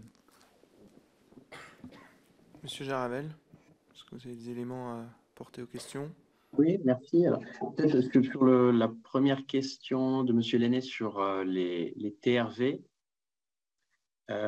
il y a, a deux, sujets. Le, premier, c'est le, ça induit une redistribution, euh, bien sûr, euh, très importante en faveur des consommateurs, qu'on peut euh, supposer légitime dans certains cas, mais peut-être pas dans tous les cas. C'est-à-dire que on protège notamment beaucoup de consommateurs aisés.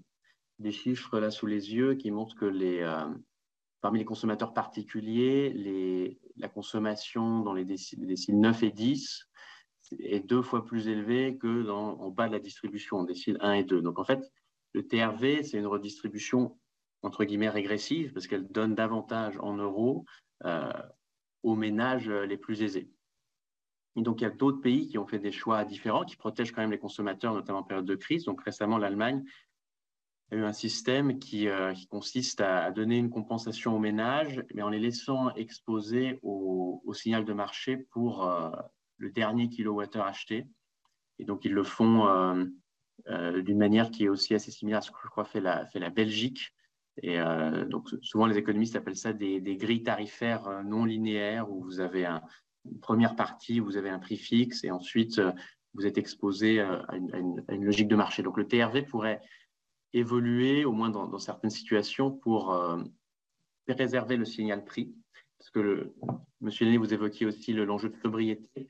Et il y a peut-être un paradoxe à, protéger le consommateur contre les prix élevés, euh, quel que soit son niveau de revenu, et en même temps à parler de, sobriété. Notamment, on peut supposer que les, ménages aisés ont davantage de, marge d'ajustement de, leur comportement. Donc, c'est un enjeu peut-être pour l'évolution des, TRV. Et une autre question, c'est l'élargissement du TRV à l'ensemble des fournisseurs, plutôt que le TRV reste euh, attaché à EDF, euh, puisque vous avez les, fournisseurs alternatifs expliquent que ça, c'est difficile pour eux d'attirer des consommateurs, même euh, avant la crise. Le fait de ne pas pouvoir offrir le, TRV euh, constituait pour eux une barrière et souvent ils avancent ça comme argument pour le fait qu'ils ne se sont pas davantage développés, ils ne se sont pas non plus mis à produire de l'électricité, ils sont restés au stade de, de, fournisseurs. et s'agissant de l'anticipation des, vulnérabilités, M. Percebois a donné plusieurs références. Euh, il y a aussi un rapport du CESE de 2019 sur la dépendance aux métaux stratégiques. Il me semble que dans beaucoup de ces rapports, ce qui manque, c'est la partie euh, choc à anticiper. Euh, et ce travail un peu conjoint que je, mentionnais sur bah, faire la cartographie à la fois des, chocs géopolitiques et, des vulnérabilités en termes d'approvisionnement telles qu'elles existent aujourd'hui. Donc, il n'y a, pas forcément matière à être optimiste, mais en, tout cas, a matière à être preuve de volontarisme pour avoir cette cartographie d'une manière très, euh, très complète euh, rapidement. Bien, je prends le tour des questions. Madame Meignier-Milfer.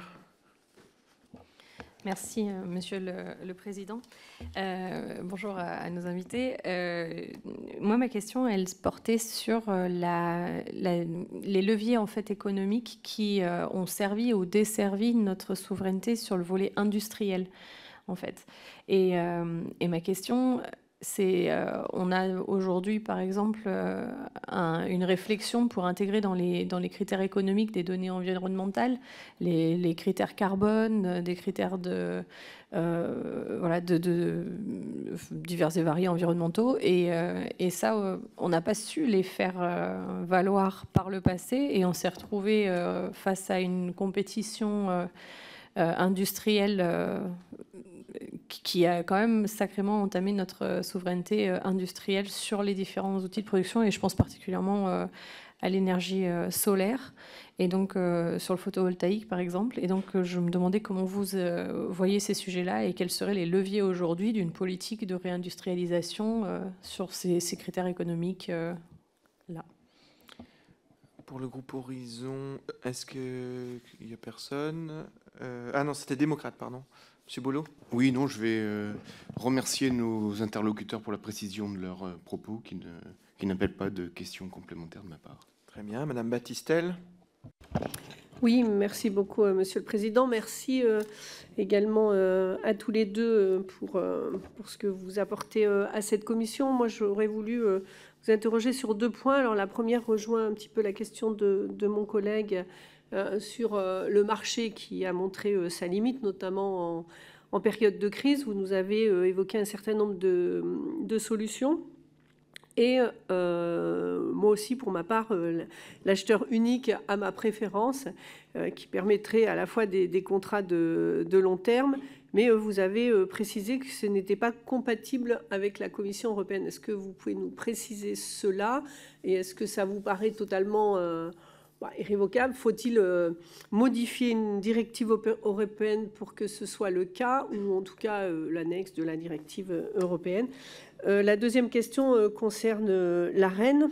Effectivement, l'actualité, et puis même depuis quelques années, montre que le dispositif est à bout de souffle pour plusieurs raisons. D'abord parce que les opérateurs concernés, les fournisseurs alternatifs qui s'étaient engagés à investir dans des moyens de production euh, ne l'ont pas fait au fil des années ou alors extrêmement euh, de manière euh, faible.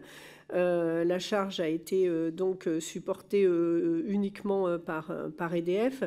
La, le relèvement du plafond récemment a, a, obéré aussi les capacités d'investissement pour EDF et elle a mis dans des difficultés financières extrêmement importantes. Donc, est-ce que vous considérez que c'est le moment de ça Alors, je mets suppression avec des, guillemets parce que ça pourrait être un nouveau modèle d'arène dont le volume productible serait exclusivement fléché sur les TRV, les TRVE les contrats de long terme pour les autres entreprises, par exemple les, les électro-intensifs. Euh, et en tout cas, si euh, ça ne pouvait pas être que cela, est-ce que vous pensez qu'un fléchage des bénéficiaires serait euh, utile? Parce qu'aujourd'hui, on constate quand même que dans la liste des bénéficiaires que je n'arrive pas à obtenir de manière euh, certaine, mais en tout cas j'ai la liste et pas forcément les volumes, euh, il y a quand même euh, des bénéficiaires qui me semblent n'avoir absolument pas besoin que EDF les subventionne, notamment à cet instant. Et donc, est-ce que vous considérez que vraiment cela aussi doit être remis en question, même si je considère que le volume productif de nucléaire français doit profiter effectivement à d'autres, mais peut-être en priorité aux consommateurs euh, particuliers et aux entreprises. Je vous remercie. Madame Lernos. Oui, à mon tour, pour euh, vous remercier pour vos propos extrêmement éclairants au regard du, sujet même, puisque c'est un sujet qui, y compris à travers la crise et pas seulement dans le cadre de cette commission d'enquête, et a été soulevé à nombreuses reprises, c'est la question du fonctionnement du marché par rapport à la résilience et donc l'indépendance ou la souveraineté énergétique de manière générale dans les différents États membres de l'Union européenne.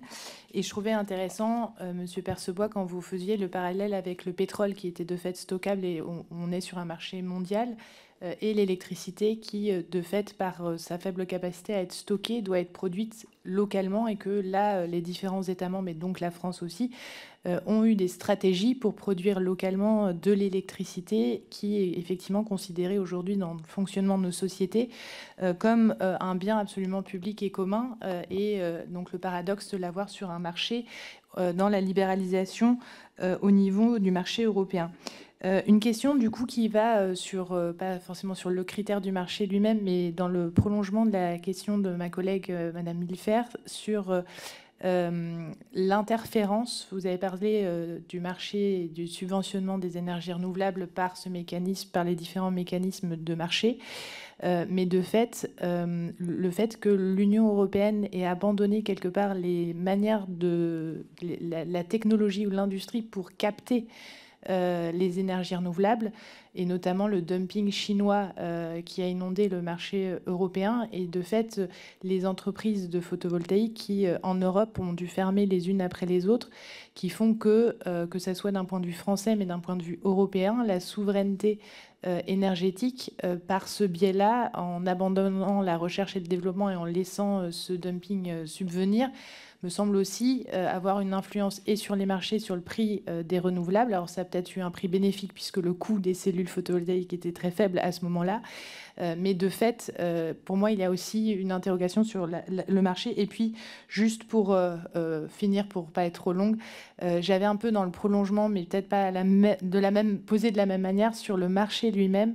Euh, comment vous voyez euh, le, fait de garder l'interconnexion, puisque vous l'avez dit, ça existait et ça préexistait euh, au début des échanges européens, sans pour autant avoir cette logique de marché libéral qui produit aussi la volatilité des prix et qui du coup est en contradiction avec la contradiction aussi d'avoir un marché européen et des stratégies nationales différentes sur la production d'électricité qui interfèrent là aussi.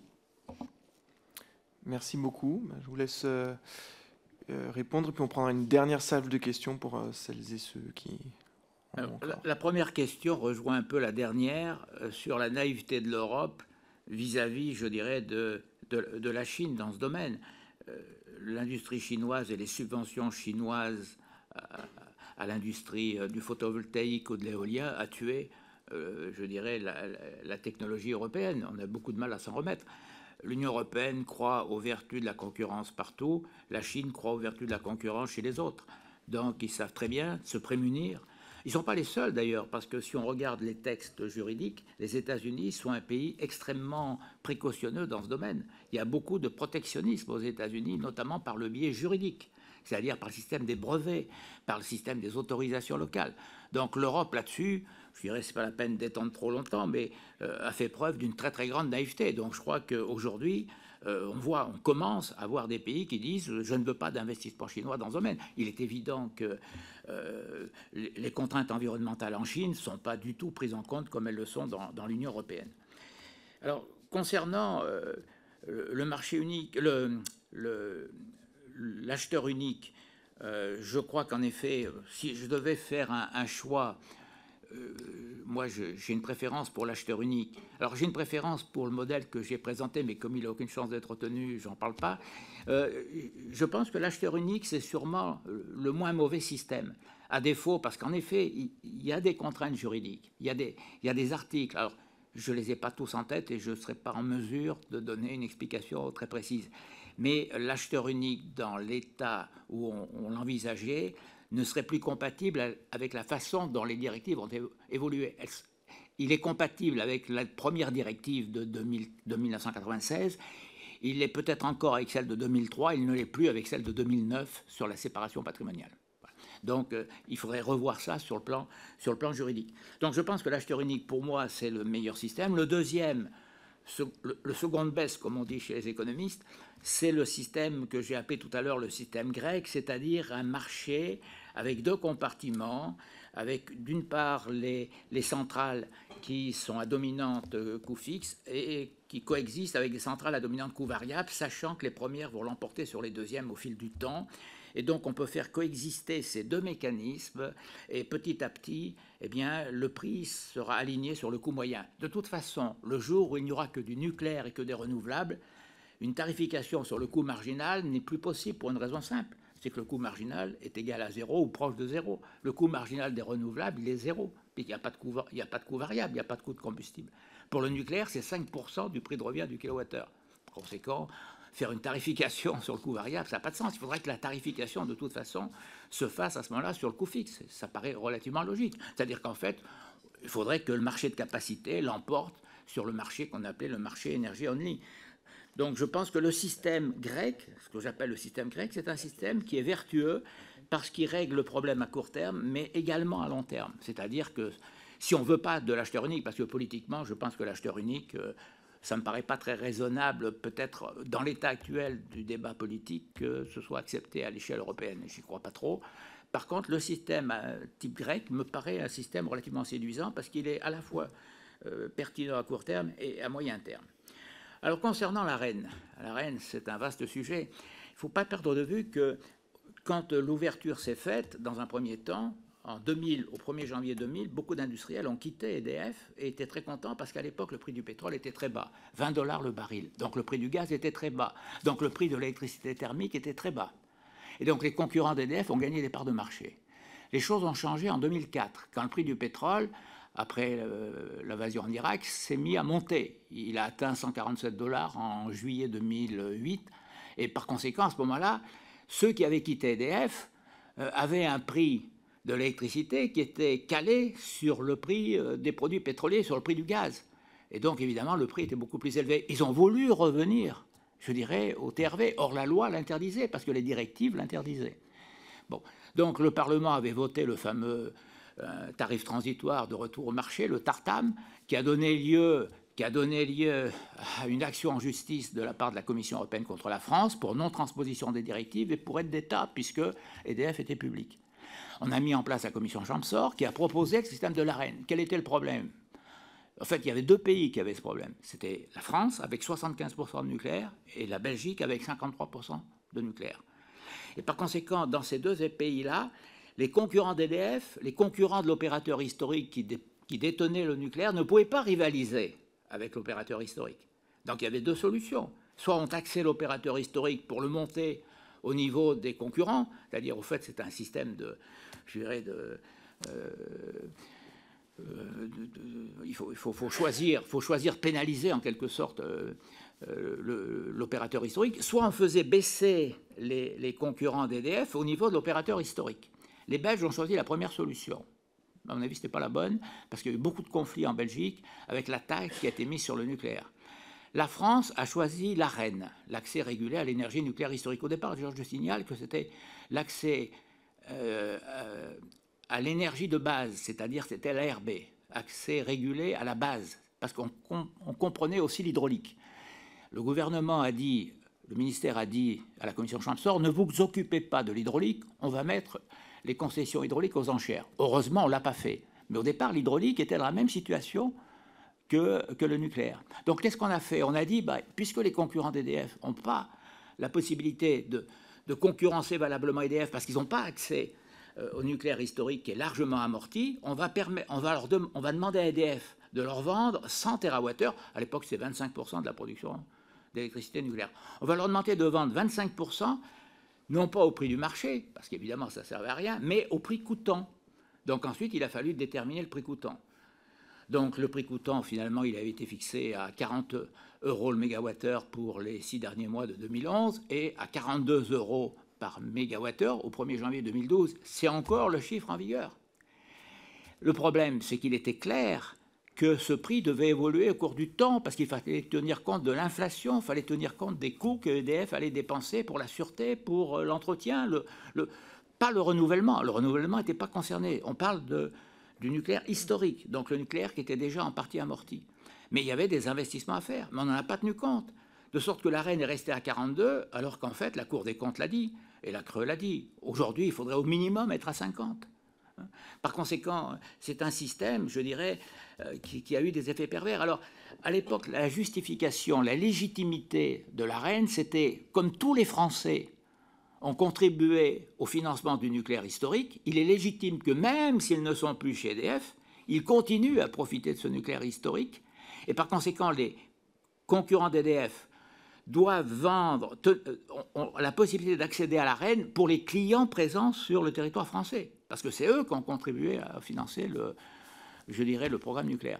Alors, en 2016, euh, en 2016, quand le prix du marché était en dessous euh, de l'arène, en dessous de 42. Plus personne n'a demandé d'arène. C'était l'occasion de supprimer l'arène. Bon, on ne l'a pas fait, dommage. Donc la loi dit qu'il faut aller jusque fin 2025. Bon, pourquoi on a mis autant d'années Pourquoi 15 ans? Ben, Parce que l'idée, c'était qu'il faut permettre aux concurrents d'investir dans, je dirais, de la capacité. Ils ne l'ont pas fait, sauf rares exceptions. Sauf rares exceptions. Il y en a eu. Hein. Bon, je pense à deux grandes compagnies, notamment, qui ont investi dans des centrales à gaz. Mais ils ne l'ont pas fait. Alors certains disent parce qu'il n'y a pas vraiment besoin d'investir massivement, mais parce que c'était plus confortable d'acheter pour revendre, bien évidemment. Donc euh, euh, aujourd'hui, je pense que euh, bah, la reine, à mon avis, laissons la reine aller. Il n'est pas question de supprimer dans le contexte actuel, ça me paraîtrait quand même, je dirais, difficile. Mais supprimer la reine ne pas reconduire la reine en 2025, ça me paraît logique. Euh, quitte d'ailleurs à dire qu'à ce moment-là, si certains veulent profiter du nucléaire historique ou éventuellement profiter du prochain nucléaire, ils ont qu'à passer des contrats avec l'opérateur historique qui, qui, fournit ce nucléaire, des contrats à long terme euh, sur la base des coûts. Il faut participer aux coûts parce que l'arène, finalement, c'est une option à coût zéro. C'est-à-dire que quand le prix du marché est au-dessus, vous en profitez, quand le prix du marché est en dessous, vous n'en voulez pas. Alors EDF revend le nucléaire à ce moment-là au prix du marché. C'est-à-dire qu'EDF, au lieu de le vendre à 42, il le vend à 35. Donc c'est quand même un système asymétrique qui est tout à fait discutable. Alors en effet, il y a des compagnies qui profitent de l'arène, alors que je dirais ils n'en ont pas besoin. Les petits fournisseurs, peut justifier qu'il faut les aider un peu. Alors fournissant de l'arène, il y a peut-être des gros producteurs ou des gros fournisseurs d'électricité pour qui l'arène c'est un effet d'aubaine. Donc moi je suis plutôt favorable à la suppression de l'arène, je dirais euh, euh, au terme de l'année 2025. Alors dernier point rapidement, Concernant le pétrole et, l'électricité, la grande différence, 50%, plus de 50% de la production mondiale de pétrole est vendue sur le marché international. 25% du gaz est vendu sur le marché international, même un peu plus maintenant. 1,5% de l'électricité mondiale est vendue sur le marché international. Dire que l'électricité, elle est d'abord produite et consommée localement. Il y a des échanges aux frontières. La France était le premier exportateur mondial d'électricité. Bon, c'est plus le cas aujourd'hui. Hein. Mais euh, aujourd'hui, on est importateur net. Mais euh, si vous voulez, les échanges en Europe étaient relativement importants par rapport au reste du monde, mais ça restait relativement limité. On était dans la zone des quelques pourcents, 8%. 80 TWh sur une production de 530 TWh, euh, c'est un chiffre relativement pas, très important, même si je crois que ces échanges sont justifiés parce que de toute façon, des échanges par le marché, ben, ça existait et je pense que ça permet le secours mutuel, mais aussi une certaine harmonisation des prix. Chacun peut y trouver son compte. Alors, Monsieur Jaravel, est-ce que vous avez des choses à ajouter? Oui, merci beaucoup, euh, euh, Monsieur Percevoix, pour cet exposé euh, très brillant et bien sûr très complet. J'ai juste rajouté quelques éléments. par exemple, sur, l'arène, ne pas reconduire l'arène en 2025, si, on met rien à la place, bien sûr, ça aurait un coût important pour les consommateurs français et notamment les certains industriels électro-intensifs. Donc, la question qu'on se pose habituellement, c'est que mettre à la place de l'arène Si les prix sont bas, euh, ne pas avoir l'arène, c'est euh, une bonne chose pour les consommateurs, c'est une mauvaise chose pour EDF. Si au contraire, bien sûr, les prix sont hauts, c'est bien pour EDF qui aura des profits plus élevés et mauvais pour les consommateurs. Comme M. Percevoix l'a dit, ce qui frappe dans le système actuel de l'arène, c'est son caractère asymétrique. C'est-à-dire que si les prix sont élevés, le consommateur a le droit à un prix fixe. On peut discuter si le prix fixe c'est exactement le coût complet du parc nucléaire ou pas. Mais en tout cas, ce qui est clair, c'est que quand les prix sont bas, le consommateur gagne. Et donc, c'est ce que M. Percevoix a appelé rapidement une option à coût zéro. Donc, une approche, c'est euh, de remplacer de l'arène par un système qui ne serait plus asymétrique, mais symétrique.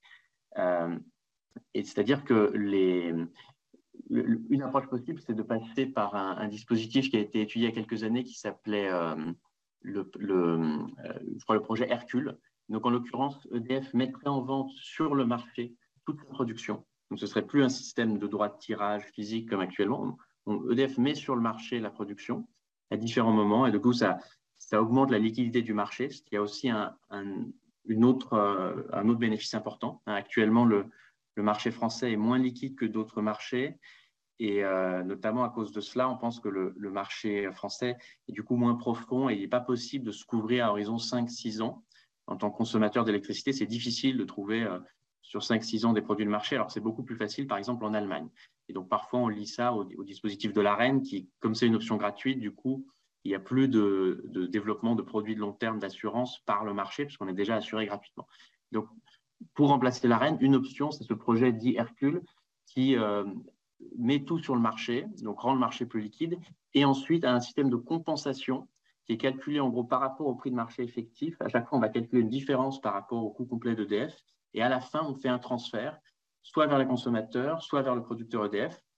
donc, à la baisse euh, comme à la hausse, on est protégé. Donc, parfois, c'est le producteur qui gagne, parfois, c'est le consommateur qui gagne. C'est un dispositif qui euh, vise à garder à la fois la partie efficience du marché et de, euh, s'attaquer au problème de redistribution entre consommateurs et, producteurs. J'abonde également dans le sens de M. Percebois s'agissant du marché dual ou du marché hybride en soulignant néanmoins que dans ce dispositif, on peut garder une tarification marginale sur le, marché, euh, puisque par exemple des dispositifs de stockage via des batteries pourraient être euh, sollicités, du coup ils seraient rémunérés, et donc il y aurait toujours euh, ce coût marginal sur, sur le marché de gros de court terme, il y aurait aussi le marché de capacité pour rémunérer l'installation de capacité et la sécurité d'approvisionnement, et il y aurait ensuite des incitations pour orienter l'investissement de long terme, réduire les risques avec par exemple des, contrats pour, pour différence. Et enfin, le dernier point, euh, pour, pour, redire encore que le diagnostic, il me semble, n'est pas de dire que la logique de marché libéral produit la volatilité des prix. On pourrait insister sur ce point, c'est-à-dire que si aujourd'hui euh, on n'avait pas de marché, euh, si, on produisait, si, on, forçait à, des transactions de marché au coût moyen, par exemple, vous auriez tout simplement beaucoup moins d'électricité, parce que c'est très coûteux de produire de l'électricité. Donc le, problème fondamental, c'est bien un choc d'offre, très coûteux de produire de l'électricité. Donc les deux solutions, c'est à court terme, mieux redistribuer pour mieux répartir ce choc, et à long terme, mieux orienter l'investissement, mieux anticiper les crises pour être résilient et faire face à, moins de chocs. Merci. On va prendre une dernière série de questions. Monsieur Dubois. Oui, je voudrais revenir parce que vous n'avez pas euh, euh, répondu euh, à la question de, de, ma collègue par rapport à je voudrais d'abord merci Monsieur le Président et merci aux intervenants et surtout au temps consacré donc pour nous éclairer, donc nous mettre la lumière donc sur ces problématiques. Moi, je serais assez d'accord de, connaître les solutions, comme l'a posé ma collègue, mais vous n'avez pas répondu, ni l'un ni l'autre. comment pouvoir sortir de ce marché européen? Parce que vous avez dit tous les deux qu'il n'y a pas de souveraineté finalement et de résilience sans intervention de la puissance publique. On comprend bien quand même que, historiquement, c'est l'intervention de la puissance publique qui a fait qu'on avait notre souveraineté et que nous exportions l'électricité. On a eu l'imposition du marché européen et avec la mise en place de l'AREN, parce qu'économiquement, euh, je travaillais donc euh, pour une, une, des entreprises privées, je ne vois pas comment on peut imposer à une entreprise, et notamment à une puissance publique comme EDF. On avait, euh, pour moi, la, plus belle euh, entreprise au monde en matière de, souveraineté énergétique et de production énergétique. Et comment, en imposant l'AREN, sans retour sur investissement, et c'est une hérésie en matière de gestion. On met un prix coûtant, on n'a pas de retour sur un investissement. Et là, on a des opérateurs privés qui viennent s'enrichir.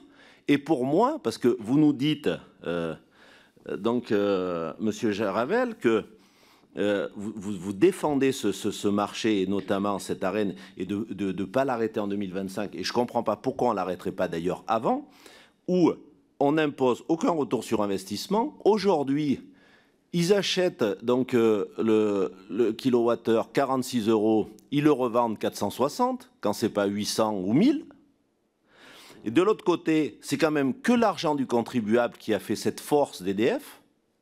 Et en rentrant sur ce marché européen, on ruine cet investissement national de l'argent du contribuable.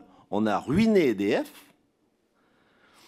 Et vous nous dites, alors on n'a pas de souveraineté sans intervention de la puissance publique.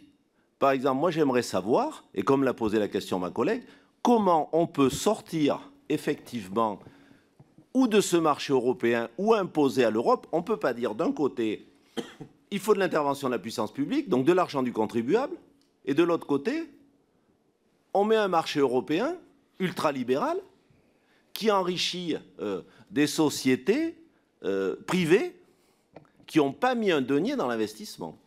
Moi, je voudrais, je voudrais que vous donniez des réponses à, et, comment d'ailleurs on peut accepter ça. Merci, Monsieur Dubois. Madame Pouzireff. Merci, Président. Merci, euh, messieurs, pour vos exposés. Euh, sur le marché européen, en fait, ce marché qui n'est pas, euh, qui n'est pas de souveraineté européenne, comme ça l'a bien été dit, puisque c'est un domaine de souveraineté nationale, on voit bien que quand même les, interconnexions permettent euh, de garantir euh, un niveau d'approvisionnement à tous les pays. D'ailleurs, il me semble que les, EDF, à un moment donné, tant que les centrales étaient en, fonctionnement euh, au début, me semble-t-il, de la remontée des prix de l'électricité, a, pu bénéficier à un moment donné d'une fenêtre d'opportunité où le prix a augmenté, où elle était exportatrice euh, donc ce n'est plus malheureusement le cas puisqu'on est importateur, vous l'avez dit, mais enfin les choses évoluent, euh, euh, je veux dire, d'année en année. Donc il y a quand même un bienfait de, ces interconnexions. Mais ma, question était sur la loi de transition énergétique, je crois celle de 2015, qui avait plafonné le niveau de production nucléaire. Est-ce que c'est pas là une, une erreur euh, dans le sens où, bien sûr, ça, bride tout, ça a bridé tous les, investissements, ça a gelé euh, euh, l'investissement qui pouvait être fait dans le, dans le nucléaire. Et, quel est votre avis pour une prochaine loi de programmation de l'énergie sur le plafonnement de, du niveau de production de l'énergie nucléaire? Monsieur Bolo Merci, Monsieur le Président. À la lumière des, questions et des interrogations de mes collègues sur l'influence du marché européen sur notre capacité à être euh, autonome et, euh, et, souverain. Je voudrais vous lire, ça va être très rapide, deux articles du traité de fonctionnement de l'Union européenne qui m'interrogent justement sur ce marché. Le premier, c'est l'article 122 qui nous dit que des mesures adaptées à la situation économique peuvent être prises, en particulier si de graves difficultés surviennent dans l'approvisionnement énergétique. Ce qui nous laisse croire qu'on peut évidemment, et c'est ce qu'on fait actuellement dans la situation de crise, euh, euh, appliquer un certain nombre de, dispositions. Et c'est surtout aussi l'article 194 du traité de fonctionnement de l'Union européenne qui nous dit que les mesures du marché n'affectent pas le droit d'un État membre à déterminer les conditions d'exploitation de ses ressources énergétiques, son choix entre différentes sources d'énergie et la structure générale de son approvisionnement énergétique. Donc quand on lit ces deux articles-là, on a l'impression que l'Europe ne peut pas nous contraindre. Voilà, alors encore rapidement, Madame Battistel. 30 secondes, Monsieur le Président. Euh, simplement, euh, euh, vous demandez votre appréciation sur l'impact qu'a pu avoir les discussions sans fin et la non-résolution du problème du contentieux avec la Commission européenne sur la mise en concurrence des centrales hydroélectriques, qui a bloqué un certain nombre d'investissements en France et qui, du coup, a obéré des capacités supplémentaires de production. Voilà, je laisse la, parole pour répondre. Oui, je tâchais de répondre rapidement, parce qu'il y a en effet beaucoup de questions. Je vais commencer par la question sur la loi de 2015. Je pense en effet que décider qu'il faut réduire la part du nucléaire à l'époque en 2025, ensuite on a dit 2035, aujourd'hui on ne dit plus rien, on attend la prochaine loi. Mais euh, dire qu'il faut réduire la part du nucléaire à 50%, à mon avis, est une erreur. Je le dis d'autant plus volontiers qu'ayant eu l'honneur de présider une commission en 2011 qui a rendu son rapport au ministre, qui à l'époque était M. Éric Besson, en février 2012, cette commission que je présidais avec euh, Claude Mandil comme vice-président, Claude Mandil est ancien directeur général de l'AIE, euh, cette commission avait euh, conseillé, avait donné comme recommandation au ministre, premièrement, de faire autant d'efficacité énergétique que possible, deuxièmement, surtout de ne pas fermer de centrales nucléaires et de prolonger autant que faire se peut la durée de vie des centrales et de maintenir l'option de la quatrième génération. Donc à l'époque, en effet, dire qu'on va baisser la part du nucléaire, je pense, à titre personnel, que c'était une erreur, et je le dis d'autant plus, encore une fois, que je présidais cette commission.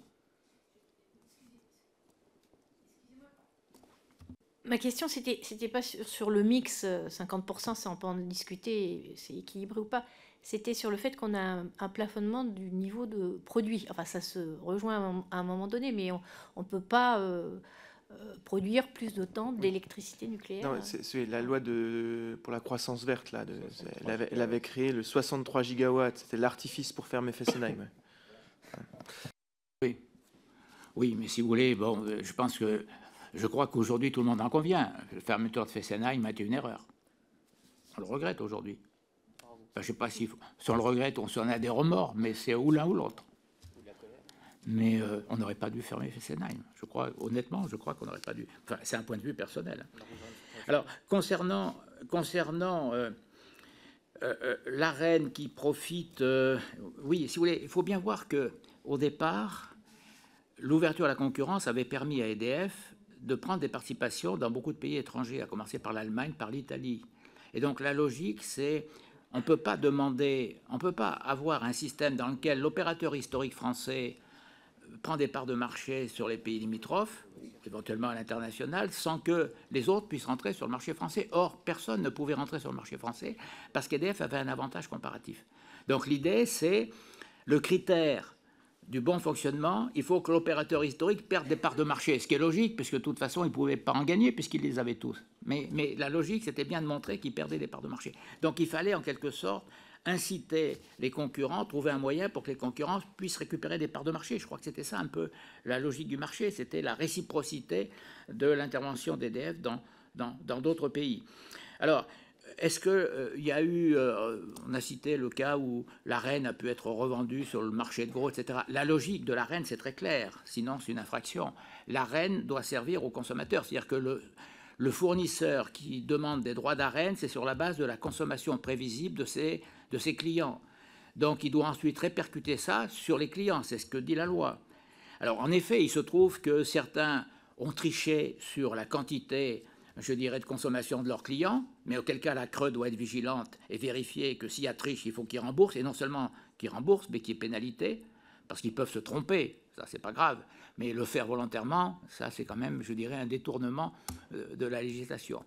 La deuxième chose, c'est qu'en effet, on a pu assister à de la fraude du type, un fournisseur demande des droits d'arène, a ses droits d'arène, mais ensuite fait partir ses clients. Donc il conserve les droits d'arène, il les revend sur le marché de gros. Mais euh, ce n'est pas, le, pas la, logique de l'AREN. L'AREN, c'est fait pour que ce soit que le client, le résident français en profite. Résident français au sens résident économique et non pas, évidemment, ce n'est pas la nationalité qui est en cause. Donc je crois que ça, c'est un élément, un élément important. Alors maintenant, euh, moi, sur le marché et l'État, je ne pense pas que le problème, ce n'est pas l'État ou le marché, c'est l'État et le marché. La question, c'est une question de dosage. Des monopoles intégrés, des monopoles publics efficaces, on en trouve, on en avait en, France. EDF a souvent été cité comme le prototype du monopole intégré efficace. Mais dans des pays étrangers, à commencer par l'Angleterre, vous aviez des monopoles publics inefficaces. Et par conséquent, ce qui explique d'ailleurs que les Anglais étaient un peu à la pointe de la libéralisation, parce que leur système ne marchait pas très bien. Et donc, on a vu aux États-Unis, c'est pareil, les États où euh, les entreprises en situation de monopole n'étaient pas efficaces aspiraient à l'ouverture à la concurrence, en disant la concurrence, ça va obliger euh, euh, l'opérateur en place à être un minimum efficace. Donc je crois que il faut un système hybride. Je ne suis pas pour sortir complètement du marché. Je dis simplement qu'on peut avoir un acheteur unique, si on veut mettre en place un acheteur unique, qui est compatible avec à la fois des contrats à long terme et un marché. Alors ensuite, c'est un problème d'équilibre euh, entre les deux. Donc je crois que ça, c'est relativement important. Euh, alors, euh, concernant le, contentieux sur l'hydraulique, je crois qu'en effet, à l'époque, il était question d'ouvrir les concessions hydrauliques. Qu'est-ce qui se serait passé? Ben, Beaucoup d'opérateurs étrangers auraient récupéré des concessions en France. Donc je crois que c'est une très bonne chose que ces concessions n'aient pas été ouvertes à la concurrence. Donc de ce point de vue, euh, l'État a joué son rôle et a su préserver l'intérêt national, parce que ces concessions hydrauliques, en plus l'hydraulique, c'est spécifique. L'hydraulique, c'est multi-usage. C'est-à-dire ça sert à faire de l'électricité, mais ça sert à beaucoup d'autres choses. Et par conséquent, c'est une très bonne chose que les concessions hydrauliques n'aient pas été ouvertes à la concurrence. Ah, je, je crois que Mme Baptiste, elle veut préciser rapidement. Monsieur le Président connaît, euh, connaît mon engagement à ce sujet. Ce n'était pas du tout mon propos, ce n'était pas de dire il aurait fallu ouvrir la concurrence. Je disais simplement que le fait que cette histoire traîne depuis euh, dix ans maintenant et qu'on n'a pas su la résoudre euh, de manière efficace, ça a bloqué les investissements que EDF aurait pu faire sur ces ouvrages et donc notre capacité C'est bien dans ce sens que je posais la question et je souhaitais vraiment le préciser. Oui, oui, je partage votre, analyse. C'est sûr que ça a bloqué. Il aurait fallu trouver une solution. C'est temps, ça a bloqué, notamment sur euh, le décret euh, concernant euh, l'application de la reine. Parce que du coup, la Commission européenne a pris le prétexte qu'on ne se mettait pas d'accord sur les concessions hydrauliques pour empêcher ce décret de paraître. Alors ce décret aurait réglé une partie des problèmes de la reine aujourd'hui. C'est intéressant ça. Monsieur Jaravel, est-ce que vous vouliez ajouter quelque chose? Peu de choses de mon côté, juste un mot peut-être, euh, puisque M. Dubois proposait la question pourquoi ne pas arrêter l'arène en 2025 juste, juste pour que ce soit clair pour tout le monde, que si, on arrête l'arène et qu'on ne met rien à la place, le coût sera porté par les consommateurs d'électricité en France, particuliers, entreprises.